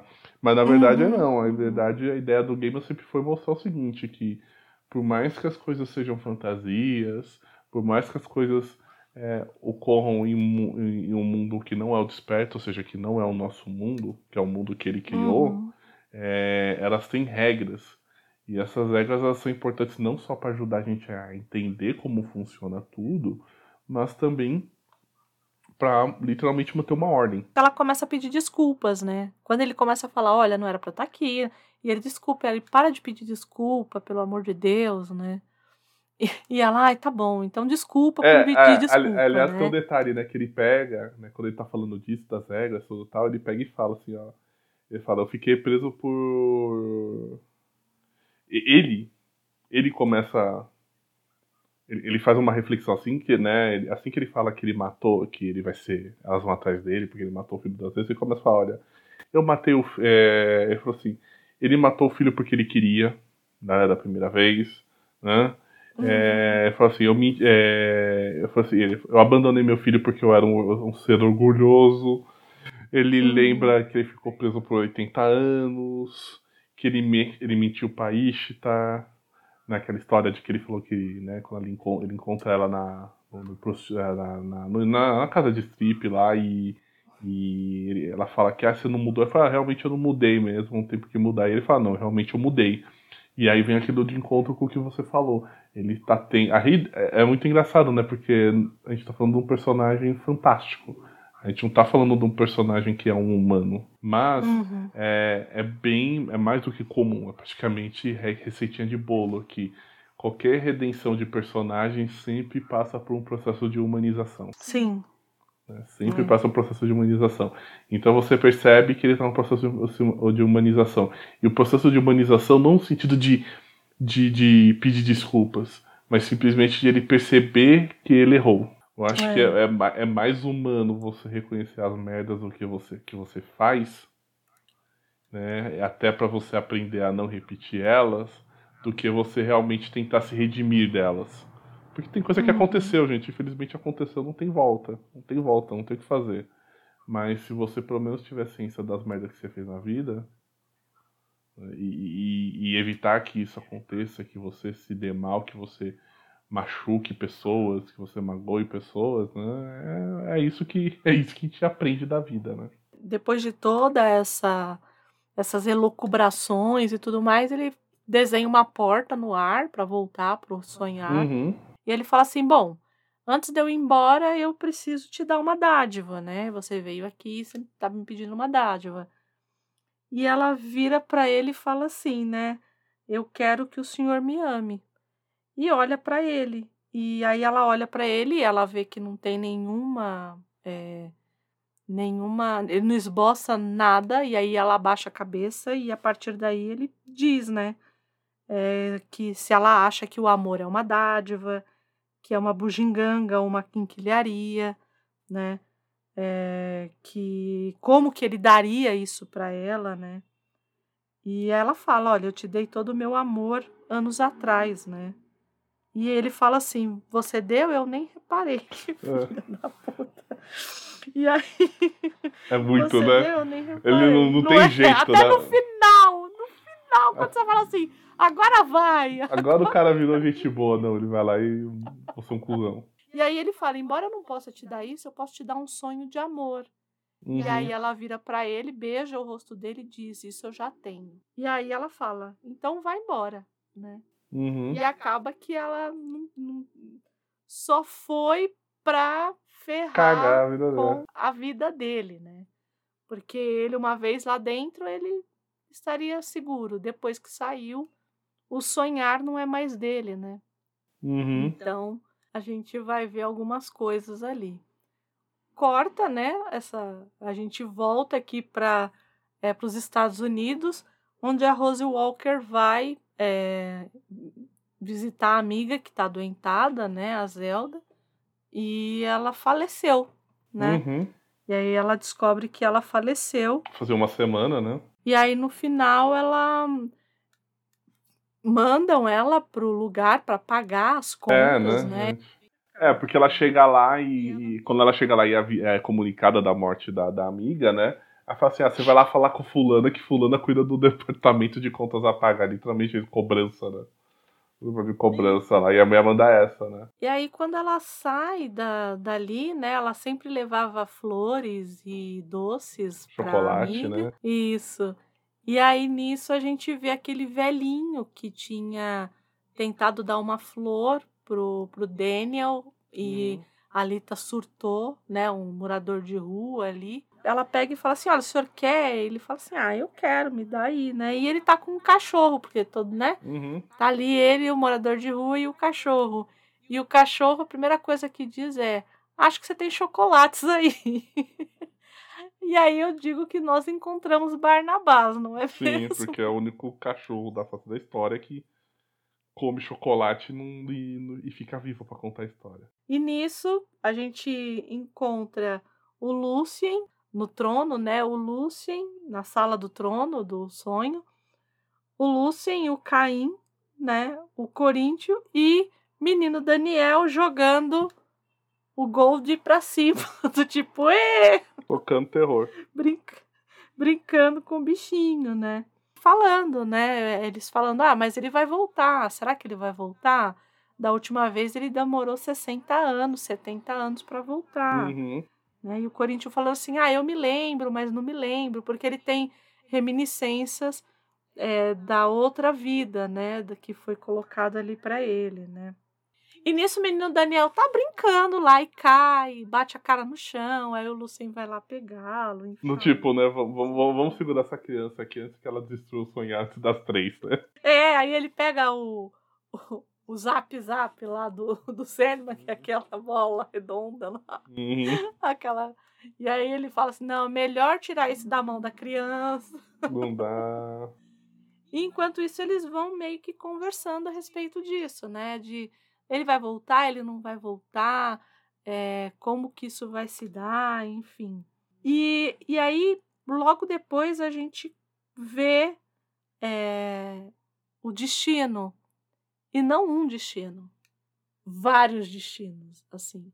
Porque o que ele diz, né, que são muitos eventos ocorrendo em paralelo e eles vão acabar se juntando, né?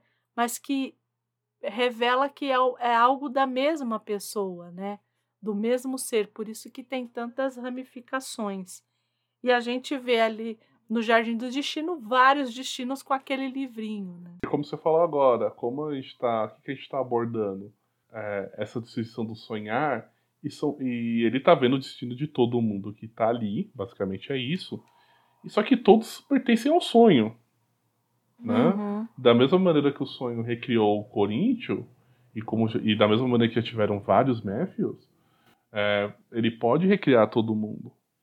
Então ele tá lendo tudo isso e, como, e aí vem de, de encontro ao que você acabou de falar, que vai como, com, culminado do destino de uma, de uma coisa só. Né? É. E aí ele vai ser, e ele vai lendo, né? Os outros também estão lendo junto com, com o que a gente vê, o principal que a gente vê ali. E no final fica um só, né? Uhum. E num texto ali. E é muito curioso que ele coloca aqui, mas o o que dizer do, sen, do sonhar nobre leitor e do senhor daqueles domínios, né? Então ele dá uma de Machado de Assis aqui e, e capta o leitor aqui, né? Seu transporte iniciou-se como uma carruagem puxada por dois garanhões. E aí é o que a gente acaba vendo nas, nos, na próxima página, né?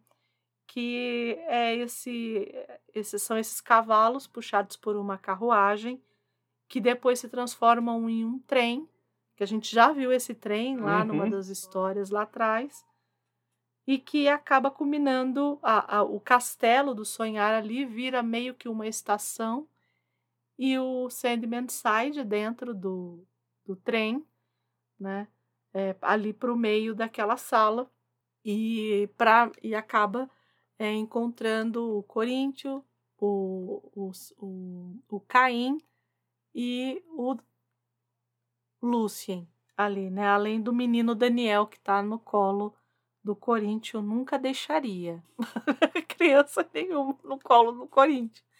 Mas, enfim, né? Escolhas são escolhas. E aí a gente vai entender por que, que o nosso amigo Caim vai lá falar com o Sandman. É, porque ele, chega, ele já chega pedindo desculpa, né? Ó, desculpa, gente, eu demorei aí, tá? Beleza, tá resolvendo um rolo aí. E aí o Caim já chega com os pés no peito. Que ele fala assim: Eu sou o assassino aqui tem um contrato. Meu próprio irmão, o meu próprio irmão tinha um contrato.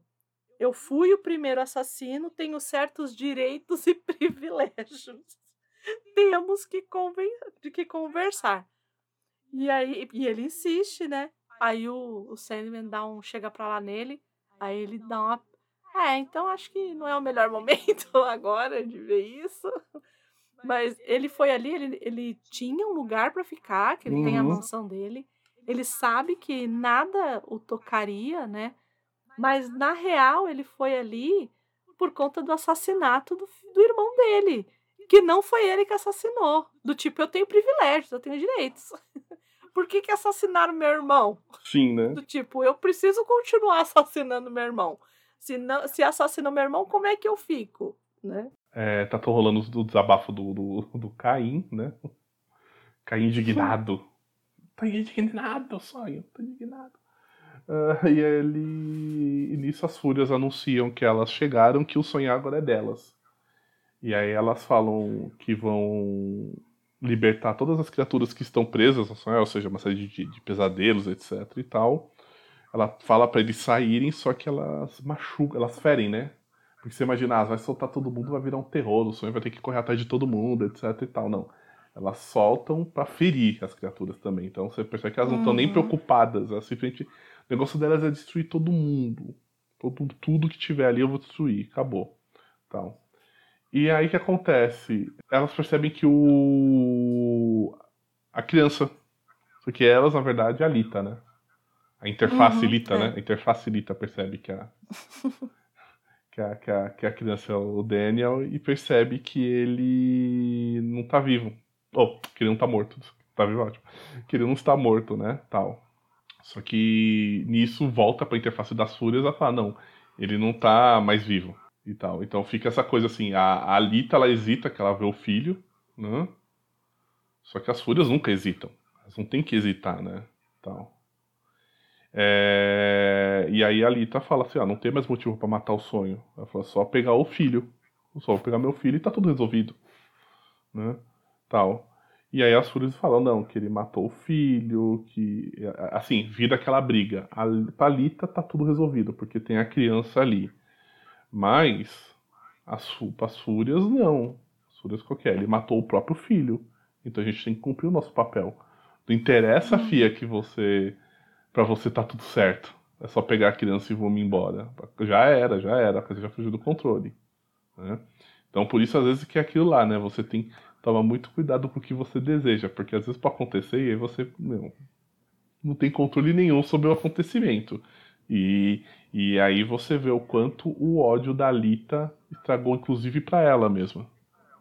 Nesse uhum. momento começa a mostrar o quanto que essa, essa raiva, esse ódio que ela criou, e, ela, e é um ódio cego, porque ela simplesmente. Tudo bem, ela foi. Eu acho que de mais do que ninguém ali, ela foi vítima, amaram para ela. Mas o quanto ela foi usada em todo esse processo, mais do que foi ela foi amada, foi armado para ela, mas o quanto ela foi usada de instrumento simplesmente para conseguir outras coisas. As fúrias estão usando ela. Uhum. Ela foi tanto Sim. lá encher o saco das fúrias que as fúrias falaram: tá bom, filho, então a gente vai te usar agora e você não vai poder reclamar depois.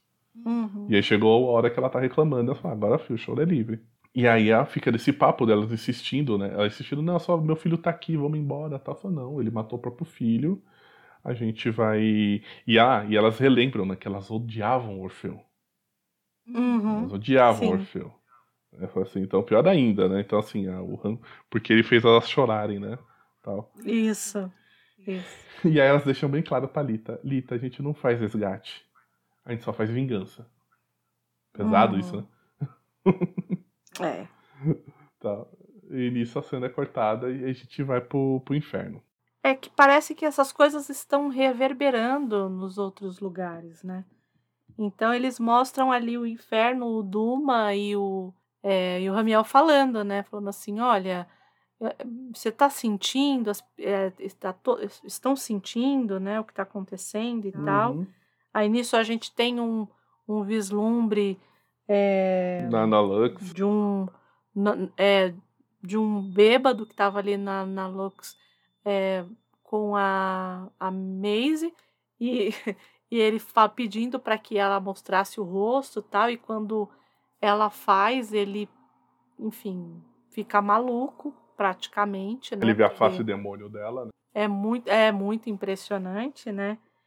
E a Tess, que tá ali cuidando da Lita, mas que parece que ver o sonho e saber é, de toda essa essa caçada por ele e tudo mais, parece que fez com que ela sentisse uma, uma saudade, né? É, fala que é uma saudade dolorosa, né? É, do tempo que ela estava com ele e tudo mais, né? Que essa saudade do corpo mesmo, né? Uhum. Então, é, ela fica ali e a partir de, disso a gente volta ali para o sonhar que batem na porta, o Lucien bate ali na porta e, e ele fala, né? É, ela, ele pergunta se elas ainda estão ali. Ele fala que sim, que elas tomaram o, o sonhar, não tem muito o que fazer, né? É, no caso ali, ele diz que não ali, mas que, ela, que eles vai, vai sofrer até, até que elas consigam o que eles querem, né? A vingança, né? Ele vai, é, que ele vai fazer tudo que ele deve fazer, mas que é, ele, enfim, que ele vai ter que, durante um tempo, nesse tempo aí, tentar impedir, né? Uhum. E aí ele pega o elmo. É, pega o elmo, a roupa, a algibeira, pega tudo, e aí ele pede pro Lúcio trazer o menino. Menino Daniel. É, faz, faz, faz um cabeçudinho aí. E aí a gente encerra o capítulo. e aí a gente vai por 68.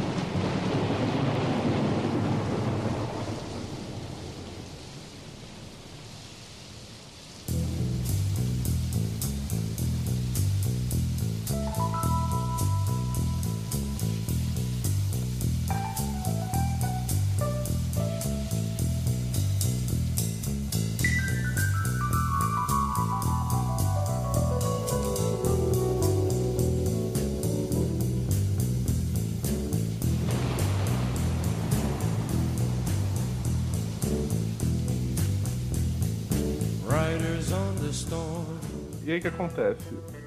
O Sandman tá se preparando, né? Tal. E, e, e, assim, uma coisa engraçada é que assim, às vezes o Sandman mostra isso ao longo dos arcos que o Sandman tá se preparando. Meu, ele parece um Kiko se preparando pra fazer alguma coisa. Que é uma lerdeza. Parece tá passando cuspe na, na sobrancelha, mão atrás da orelha, sei lá, parece o. Eu vou usar um termo esportivo, mas parece o Rafael Nadal pra sacar. Depois joguem aí no YouTube uhum, Rafael. Nadal sacando pra vocês entenderem o que eu tô falando.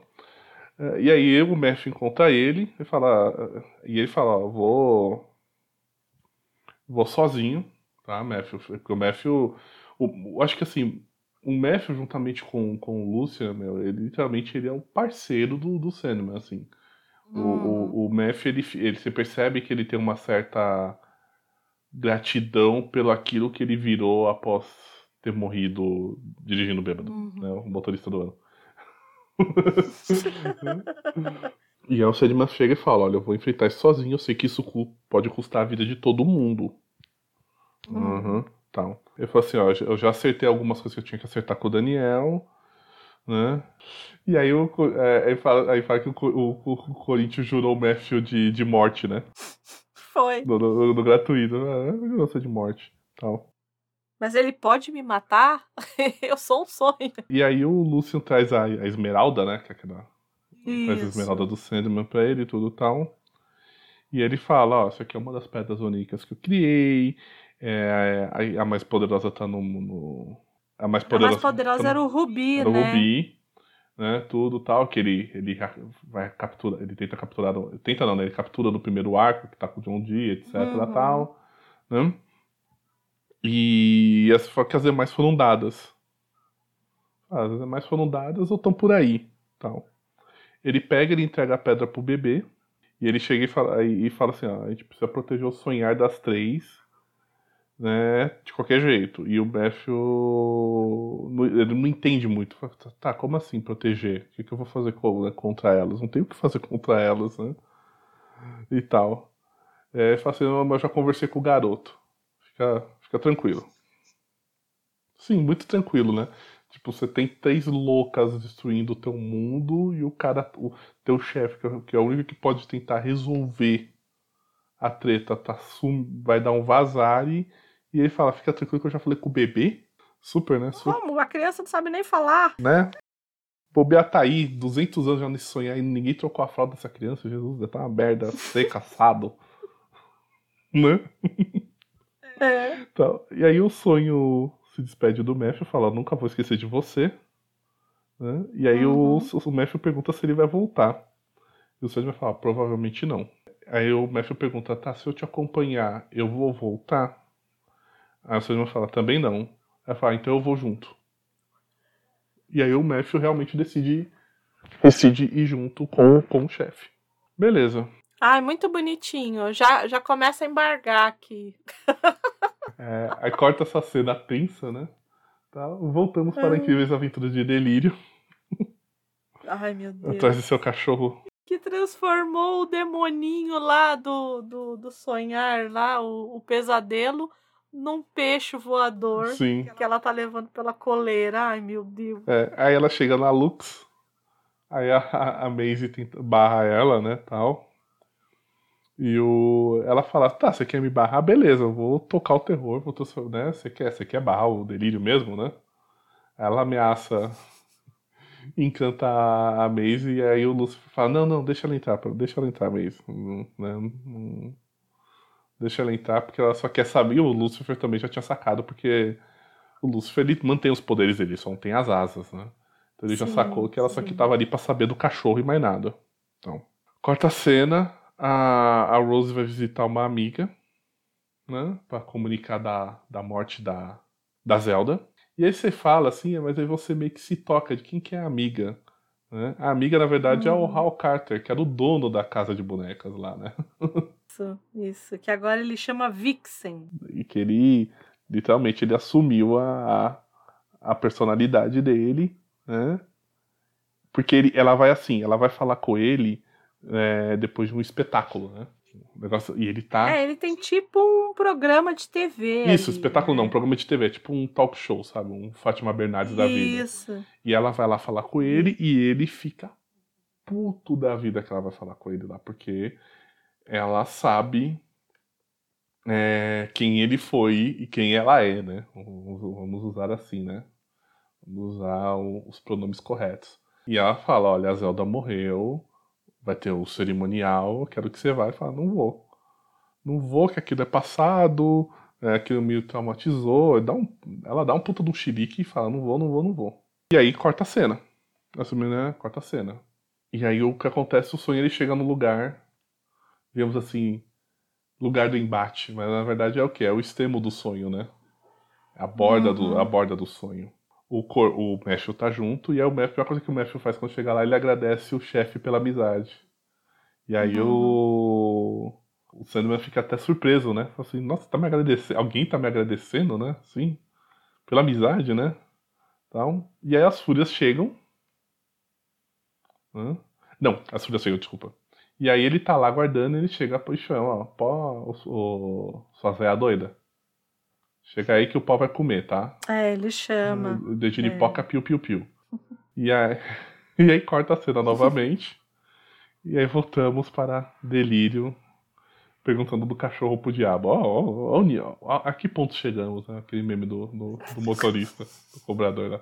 Que ponto chegamos, né? Delírio perguntando pro diabo sobre um cachorro. E aí o, o Lúcio chega, ele meio que comenta o que tá acontecendo com o irmão dela e fala, eu queria destruir teu irmão, mas hoje na verdade eu sinto é mais é pena dele. Né? Eu tinha o objetivo de destruir ele, que ele tem raiva de tudo que aconteceu, né? Porque, não porque é, ele acabou deixando o inferno, etc. Tal, mas porque ele foi humilhado lá pelo céu. Isso. E ele jurou vingança, né? Ele falou que ia se vingar. Né? E aí ele fala assim: ó, mas hoje eu só tenho pena dele, porque ele sabe o que vai acontecer. E aí ele fala: quer saber? Olha, não tem muito o que fazer com o teu irmão. Eu falo: então vai atrás do cachorro. Esquece teu irmão, vai atrás do cachorro. Ele fala que não sabe muito o que. É, o paradeiro do cachorro, né? Então. Uhum Aí fala, ah, vai atrás. E beleza. Quarta cena, tá o, o Matthew com o Sandman, e aí ele tem a, finalmente a resposta que ele queria sobre o que aconteceu com os corvos anteriores. É. E aí ele descobre que alguns simplesmente desistiram da existência e foram pro, pro reino da morte, né? Morreram. Outros foram devolvidos ao, é, à humanidade outros assumiram funções diferentes, e aí é revelado que o Lucian anteriormente era um dos corvos. Foi o primeiro, né? Foi o primeiro, o primeiro corvo. Né? E aí, enquanto tá tendo essa conversa, as três chegam. Corta a cena novamente, Reino das Fadas. A Nuala tá triste, né? Com o fim lá de. O fim que se deu dela com o Sandman e tal, tudo. O irmão tenta consolar ela. E ela fala assim, ela fala assim, eu quero que você me devolva ah, eu falei assim, eu quero, eu quero voltar para minha verdadeira jornada, eu quero ser realmente o que eu, o que eu era. Uhum. Né? Que ela quer ter o verdadeiro rosto dela, que ela quer ir embora. Então, assim, ela entende que para ela também acabou. Né? O, o, propósito dela ali acabou tal. Beleza, as três chegam lá no, no ponto de encontro.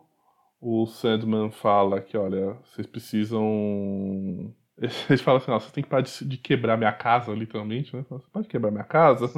Eu falo assim, a gente tem que fazer o que tem que ser feito, a gente não vai parar enquanto a gente não destruir o sonhar. Tal. Aí o Matthew tenta entrar na treta e aí, fala, aí o cinema vê pra ele, fica quieto. Fica na tua aí, você só observa. É, aí você já começa, assim, vamos lá. É, gente, se vocês não se tocaram o que vai acontecer agora, daqui pra frente tá mais, tá mais do que estampado, né? Nisso volta pro sonhar e a morte chega lá, na casa do irmão. Uhum. Hum. Ela encontra o. Menino Daniel. Né, e o Coríntio, e aí ela fala: gente, ninguém toca na criança. Ninguém toca na criança tal. O Lúcio chega, fala com ela, ela agradece um livro lá que né, ela pergunta, né? Tem um episódio, uma, uns arcos passados que ela pergunta se ele tinha livro para ela ler tal, tudo, né? Tal. Uhum. O Lúcio comenta da situação do irmão, né? E resolve. E ele resolve querer comentar do livro. Já que ela agradeceu do livro, ah, que livro assim, assim, essa fala, olha, desculpa, gente, eu não tenho tempo para falar disso. Ela falou assim, mas eu acho que eu posso esperar, é, vai dar para aguardar um pouquinho. Corta a cena, Sandman com as três. Ele fala, minha filha, vocês estão destruindo o sonhar, mas isso aqui vai dar merda. Isso aqui vai dar ruim pra vocês. Ele falou assim, tem um equilíbrio para ser respeitado. Como a gente tá falando o episódio todo. O Sandman, ele pode ser tudo, mas que ele sabe seguir as regras, ele sabe. E ele sabe também que essas regras foram só feitas é, para controlar determinadas coisas, mas elas foram feitas também para evitar que algumas merdas aconteçam é, caso elas não sejam seguidas. Né? Uhum. É, elas são feitas para barrarem que essas coisas aconteçam. E Sim. ele fala, eu tenho um papel a cumprir, que. Ele falou assim, eu tenho um papel a cumprir, o médico falando, chefe, você vai fazer uma merda, chefe, pelo amor de Deus, fica quieto aí e tal, tudo. E aí ele. E aí o chefe chega e fala assim, ó, você vai ter a última missão. Ele falou, você vai. É... Ele pega, ele dá o elmo e a, e a algibeira, né? Uhum. Pro, pro Matthew e fala assim, eu quero que você vá atrás da minha irmã e, e leve isso pra ela de volta. E aí ele pede com toda educação, todo, todo gentil, todo amável pro corvo, né? Agradece o corvo e se despede dele. E aí o Sandman fica lá guardando a irmã. E nisso se encerra-se o capítulo. Phil vai e né, no, no, no capítulo passado ele chega lá e avisa que o irmão quer ver a irmã. E nesse capítulo aqui, que é o 13, é isso? Começa com ele sentado nesse é, nesse lugar que é ali a borda do sonhar, né? Que é Uhum. o, o limiar do sonhar. E aí ela pergunta para ele: o que, que você está fazendo, né? A, a, a morte pergunta, né? E ele, tô esperando você, né? E ela, então, então o quê? Aquele, aquele papinho de pessoa que se não se vê faz tempo, né? Como é que você tá e tal? E aí ele até fala, né? Da última vez que a gente se viu assim, né? É, Ele tinha atacado um pão, né? jogou, Um pão você, nela. jo- é, você jogou um pão na minha cabeça, né? Aí ele pega e dá o pão pra ela, do tipo, tá aqui, ó, né? E aí ela fala assim, tem como você fa- fazer uns, uns pombos aqui? Ele, tá bom. Aí ele faz os pombos.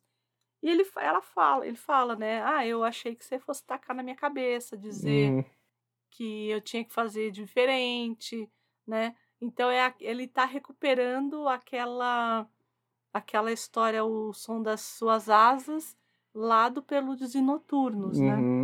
É, que foi essa passagem deles ali. Ela dá esculacho nele, né? Que chama ele de maturo e etc e tal. Isso. E aí ele fala, né, que ele tá cansado. Ele fala Uhum. simplesmente que tá cansado, né? Uhum. E nisso é, corta nesse sentido, e aí a gente volta lá para a sala do trono e o, Corin o Corinthians vai lá e joga um, o canivete no trono onde está o Matthew. E ele grita Matthew e joga o canivete. E a gente fala, pronto, matou, Matou o Matthew, coitado do era isso que ele queria, né? E na verdade não, ele queria acertar um bicho que foi solto pelas, Uhum. pelas iríneas, né, pelas fúrias, no sonhar inteiro, que ela- elas libertaram toda a sorte de, eh, de animais que estavam aprisionados por algum motivo. Elas soltaram e tinha um desses no trono Sim. e o, o Corinthians vai lá e consegue pegar. E aí volta o Lucien todo ferrado, porque também estava brigando com esses bichos, com esses animais e tal. É, o Lúcio pergunta pra ele, né? Ele pergunta pra ele, ah, cadê o mestre? Ele fala, "Ah, o mestre foi pro limite do sonhar e enfrentar, enfrentar as três, né? E aí o, o Lúcio pega e fala assim, né? Encontram-se três fúrias do inferno, mas no peito de um grande homem, encontro, três mil se escondem, né? Isso. É. Tal, Foi Lucien e os poemas dele, né? sim. E aí ele fala é, que seja, né? E aí a Hum. gente e corta de novo lá para a conversa entre a morte e o irmão, né? E ela vai ficando e ela fica meio brava com ele, do tipo, você tá desistindo, é isso Ela que não entende, né, o pra ele, porquê, né? ela não entende. Ela fala assim: olha, você podia ter feito diferente. Você se encaminhou para isso. Tudo que você fez foi em direção a, sua, a essa, a, a essa, o que vai culminar a partir de agora, né? E ele fala: não, eu não tive, eu não, eu não, Não, fiz ela, ela, isso, eu não. ela, ela fala assim pra ele, ela falou assim, você é rígido e sinuoso ao mesmo tempo, como é que pode? Isso, isso. Que, ela, é, que é essa coisa do, das regras e ao mesmo tempo ele burla de uma de outras formas e ele fala: "Eu nunca percebi isso", né? Ele até diz: "Eu nunca percebi". E ela continua, ela ela insiste nessa história de que ele é, ele arrumou pra cabeça, né? Que foi é que na verdade ele acabou se jogando nisso e que ele tinha o que é pior, né? Que ele tinha consciência disso. Uhum. E ele diz: "Não, eu não tinha" né? Eu realmente não tinha. E aí fica dúbio aqui. Pelo menos quando eu li, ficou dúbio essa coisa do talvez muita coisa tenha sido destino, sim, Uhum. mas muita coisa é, ele tenha de fato feito. E ele diz, né, em um momento, ele fala assim: depois, depois que eu matei o meu filho, tudo mudou. Ele mesmo diz isso, Uhum. né? Não precisaria ter as fúrias terem ido lá e tudo mais. Ele diz isso também. Ele. Não, e ela né? fala assim, né? Ela fala assim que ela fala, meu, você arrumou confusão. Ela falou sendo que você já tinha se livrado de coisa bem pior. E ela cita a prisão dele. Uhum. né? Porque é uma, Isso, ela foi uma isso. coisa bem pior pra ele, né? Tal.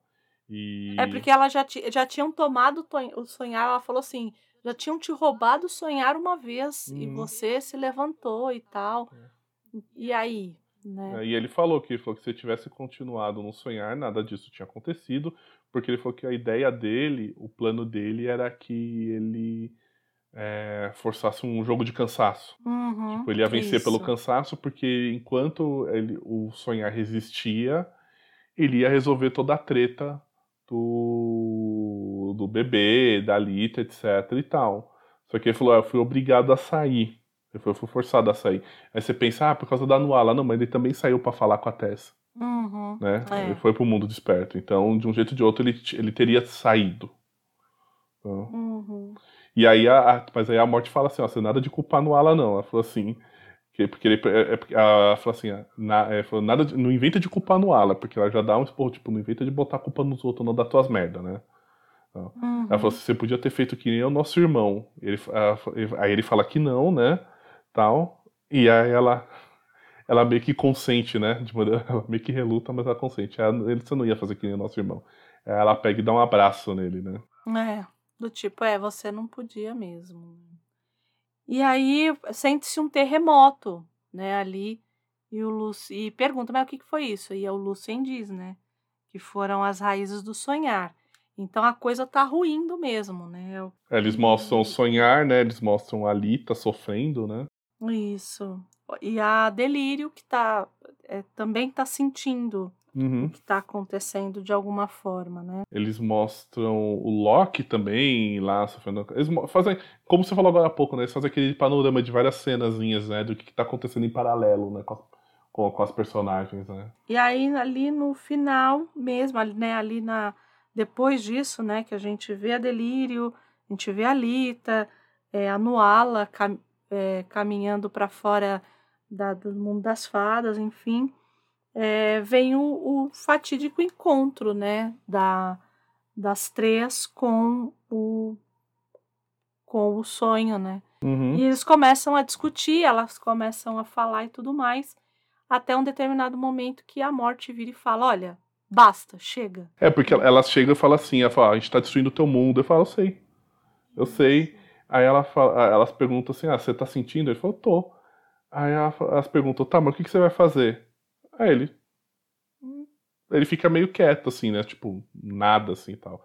E aí vem isso que você falou, a irmã interrompe, né? É, aí ela interrompe ela e ela diz, né, deixe, é, deixe-nos em paz, né? Hum, É, isso é entre mim e meu irmão. E aí, nesse momento, a gente entende que alguma coisa ali vai acontecer. né? hum, E aí ela pega e a, a morte é, fala, né?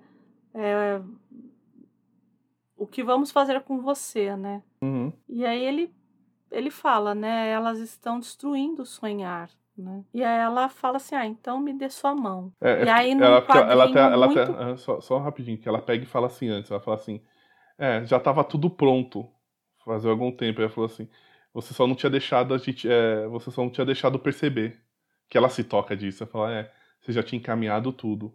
Então, esses, esses preparativos que agora há pouco eu brinquei falando que ele parecia o Rafael Nadal sacando, sabe, que, na verdade, ele já estava preparando para esse momento, ele já estava deixando tudo pronto. Então, na verdade, ele, ele, ele sabia que o, sonhar não ia acabar, né? mas que precisava dar um fim. É, é, meio, é, meio, é meio estranho, é meio contraditório o que eu tô falando, né? Não vai acabar, mas precisa dar um fim, né? E tal. E aí vem esse momento que você falou, né? Que ela chega e fala, então me dá sua mão. É, e aí o, o artista, né, ele.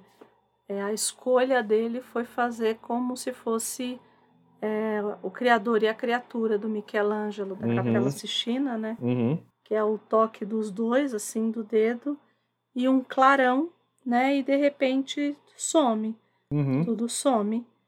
E, e nisso, né, quando tudo some, a gente vê a Nuala, né, saindo dos, é, Do dos reino, domínios uhum. ali do, do, do mundo das fadas, e a Titânia querendo impedir que ela saia, e de repente é, todo mundo percebe o que aconteceu, né? Ela mesma percebe o que, que aconteceu, a Titânia começa a chorar. A Meia até que libera no ala, né? Sim, e ela pergunta para o Cluracan, né? Ela fala assim: é, a sua previsão ela estava realmente correta, né? Ela deixa no ala partir, a Delírio encontra o Barnabás, né? E aí ela até fala pro, pro, pro velhinho lá, fala assim: é, olha, eu você cuidou do meu cachorro, você quer alguma coisa e tal? Ele fala assim: não, não. Coisa da sua gente eu não quero, não. Muito porque bom. É sempre um problema. É, treta. Pode deixar do jeito que tá. Tô muito bem do jeito que tá.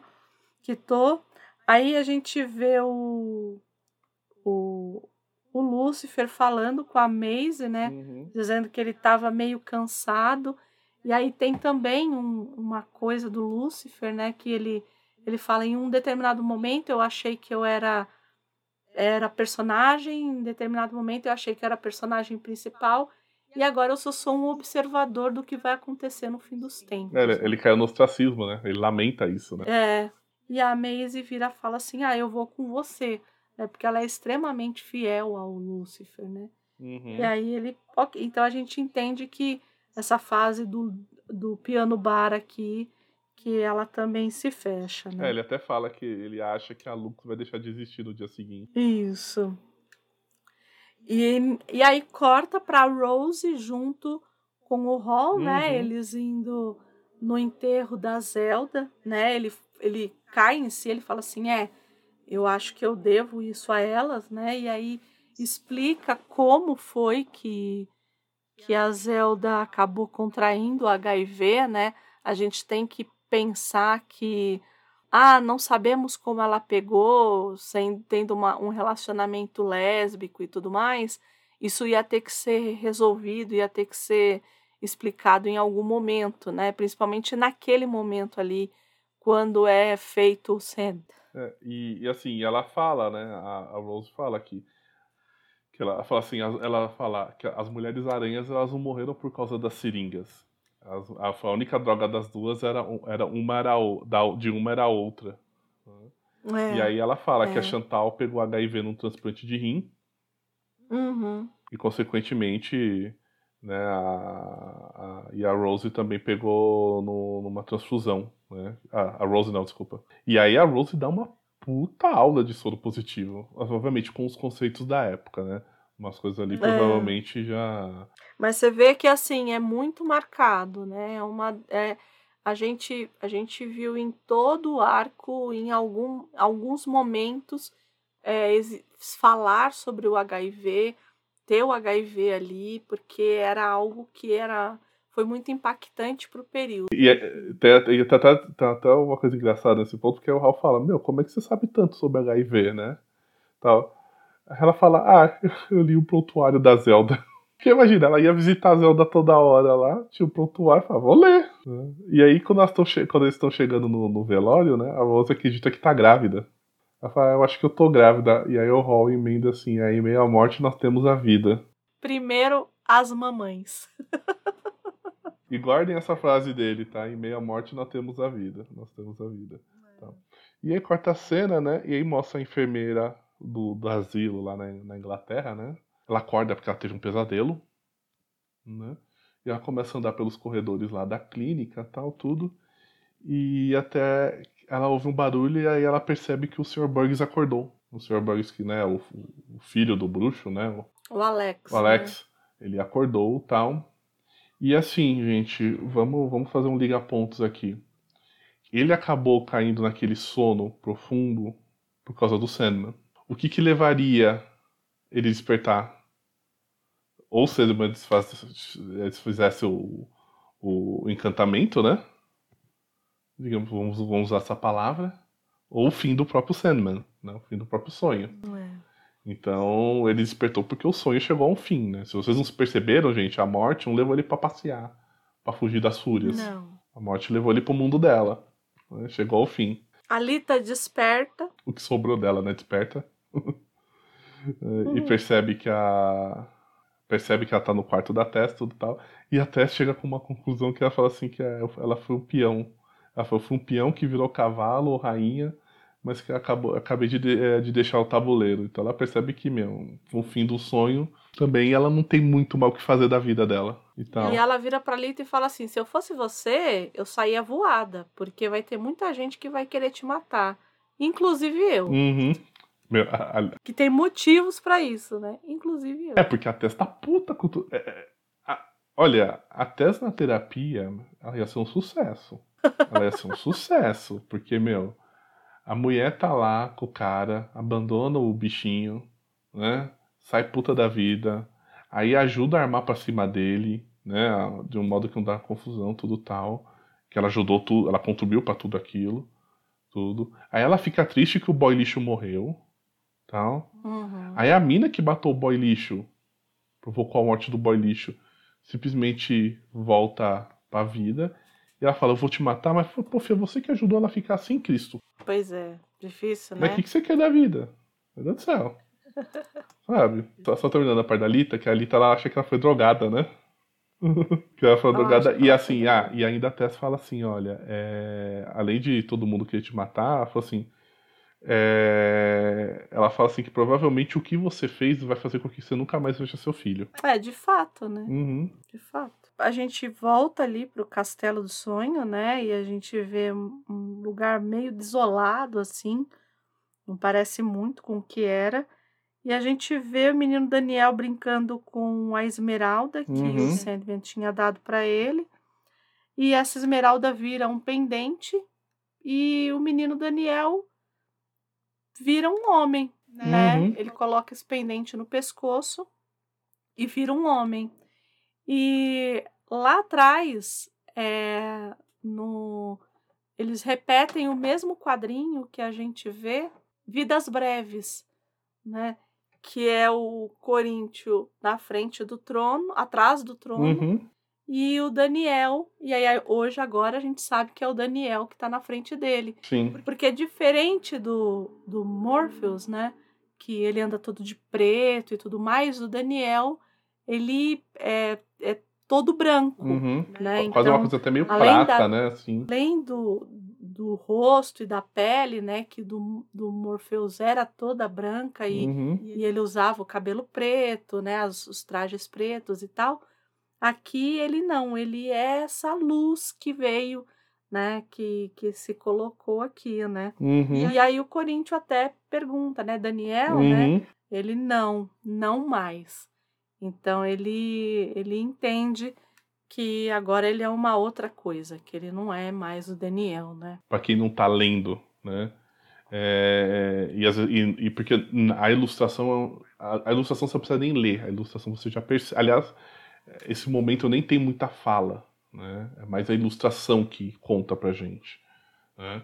Então o que acontece? O, o Daniel, criança forjada no mundo dos sonhos, acabou assumindo o, da mesma maneira que aconteceu com a tia dele, né, a, ao desespero, né, que é o segundo desespero, porque a gente entende assim, é o segundo porque a gente entende pela história, a gente sabe se já houve outros, né, tal, tudo, ela, o, o Daniel é um novo sonho, né? ele assumiu o lugar do pai, digamos assim, né, uhum.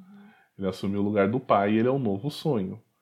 É, e é já adiantando, é sobre ele que a gente vai falar um pouquinho mais, né? Depois, no, no próximos episódios. No próximo, próximos episódios, não, Valdir, é um só a mais, pelo amor de Deus.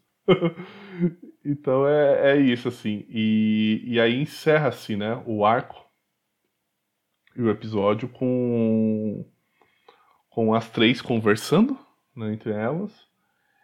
Elas sabem que acabou tudo, que tudo se encerrou, mas elas não estão satisfeitas. Assim, não tem satisfação. Ah, elas foram lá porque e, e, se for ver, elas realmente elas nem elas como falar, elas não provocaram a vingança nem nada, simplesmente a, é, a, a, digamos assim, não vou falar que a morte intercedeu, a morte só adiantou o processo, né? A morte só foi lá e adiantou o processo, até porque ela mesma percebeu que o irmão já sabia que ia ser aquele o fim, ele já tinha preparado tudo. E até por isso que você, por exemplo, vê a Delírio falando que não tem muito o que fazer. Porque é. eu acho que para eles ali todos já sabiam que realmente já estava tudo encaminhado, não tinha muito o que ser feito, já estava resolvido. A questão já estava resolvida. E aí até o momento que a morte fala, você já tinha preparado tudo, só não tinha deixado perceber. É. Tal. E aí elas, as três voltam a tecer novos fios. Ela fala assim, que, ela fala assim elas falam, né, novos fios serão novos fios serão tecidos, porque é pelo bem ou pelo mal, né? Independente disso, né? Vai ser novas no, novas histórias serão criadas a partir de agora. Né? E, é, e é sobre isso que nós vamos até falar no outro episódio. E é isso. É assim que a gente termina esse essa, episódio triste, triste. Essa grande treta familiar né, movida né? a, ódios, a ódios inconsequentes. E eu vou ser muito honesta. É, eu acho que só uma personagem tão complexa pode causar isso, porque a gente sabe que ele não era uma personagem bondosa, é, mas é, não sei como é que foi pro Valdir, né? Mas a primeira vez que eu li, eu fiquei, fiquei tocada e de novo agora fiquei tocada de novo, né? Fiquei em luto, eu fiquei em luto, né? Quando ele morreu. E é claro que isso se deve à forma como o Gaiman é, arquitetou toda a narrativa, né? De ir e vir, de deixar a gente em suspenso, de cortar as conversas dele com a irmã. Uhum. É, enfim, é, eu acho que desse arco todo, eu só não gosto muito da arte. É, eu, não, eu particularmente é uma arte que não me agrada tanto, mas essas coisas é, muito muito Edgar Allan Poe, né, que é sempre ou Hitchcockianas, né, que é deixar você sempre em suspenso para depois é, te dar só um, uma migalhinha do que está acontecendo. É, a sensação do luto, ela foi, como é que fala? Ela foi é, esticada aí, eu acho. Né? Enfim, e aí a gente viu o Sandman morrer, né?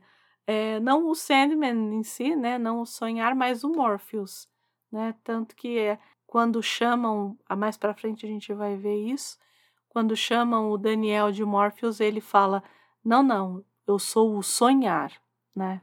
Do tipo, eu, o meu nome é sonhar, Morpheus, é, eu não tenho direito de carregar esse nome. É, é tipo alguém, alguém, pessoas da minha família falam assim: ah, você é o Valdir eu sou o Júnior. O Valdir é meu pai. é quase isso, né? E é isso, gente. Espero que vocês tenham gostado. De novo, só para não perder a. para não perder a piada, né? Uhum. Se você. Se você chegou até aqui e você não leu eu não sei mais nem se eu posso te chamar de maluco. Porque se chegou até aqui e não leu, não vai ler mais. É, não, não você tá, né? pior, tá pior que a Alita. Sim, e realmente, assim, a gente, a gente brinca tal, tudo, mas a gente sabe que são de curso, etc. Tal, mas se vocês puderem pelo menos jogar na internet e tentar achar as imagens, é, pelo menos nesse momento do diálogo do Sandman com a irmã, que assim, que nem a André falou que ela ficou triste, emocionada, etc. Tal a hora que ele tá conversando com a irmã te dá uma desmontada. Porque desde o começo, desde o meu, do começo da história do Sandman, você percebe que o quanto ele tem um carinho pela irmã, o quanto a irmã tem um carinho por ele. Assim, mais do que os outros irmãos. Né? Os outros irmãos, você, óbvio, tem, tem, é, tem desejo e desespero, que são gêmeas, e tem toda uma ligação tal, tudo. Mas você percebe que a relação entre os demais é mais de uma relação de cordialidade, de respeito uhum. e tal. Apesar do Destruição, é muito engraçado, né? Destruição ser o mais carinhoso com todo mundo, né? É engraçado isso, né? Sim. Contraditório. Sim. E, e, e, mas você percebe que entre a, a morte e o sonho há uma relação realmente carinhosa entre os dois. Aquela relação de irmão mesmo, sabe? Que se preocupam um com o outro. Por mais que o, o Sandman seja um, um, um bocozão, para dizer outras palavras, que a gente já todo dicionário de ofensas com ele. É, é verdade. É, ele, ele tem um carinho. Eu nem consigo xingar ele agora. É, né? Tal, mas assim, é, é, se vocês puderem dar uma jogada no Google, uma pesquisada, alguma coisa do tipo, dá uma olhada porque vale a pena. Assim, eu concordo com a, com a Andrea, de, de todos os arcos, todos os capítulos, esse não é um que o traço do, do quadrinho me agrada tanto. É, tem outros, outros arcos que o traço aguarda mais. E não significa que é feio, porque é bonito, de qualquer maneira é bonito. Essa cena mesmo dele abraçando a irmã, de ele pegando a mão dela, etc e tal, é muito bem desenhada, assim, absurda. Uhum. Só que realmente uhum. não. Eu vou, eu vou, de encontro ao que a Andrea falou, não é o traço que mais me agrada. Isso é uma questão de gosto, gente. A gente está discutindo de uma coisa que talvez a maior parte das pessoas que estão vendo esse podcast nem vão ver, porque não não tiveram acesso ou não quiseram ter acesso, só estão ouvindo mesmo, querem acompanhar, ler a obra. É isso, Valdir, obrigada. Obrigado, Andréia. E aí, o próximo episódio, gente, é o último episódio. Vai ser o nosso, vai ser o nosso último boa noite, nossos últimos bons sonhos. Mas por enquanto. e bons sonhos. e bons sonhos. Tchau, tchau. Tchau, tchau.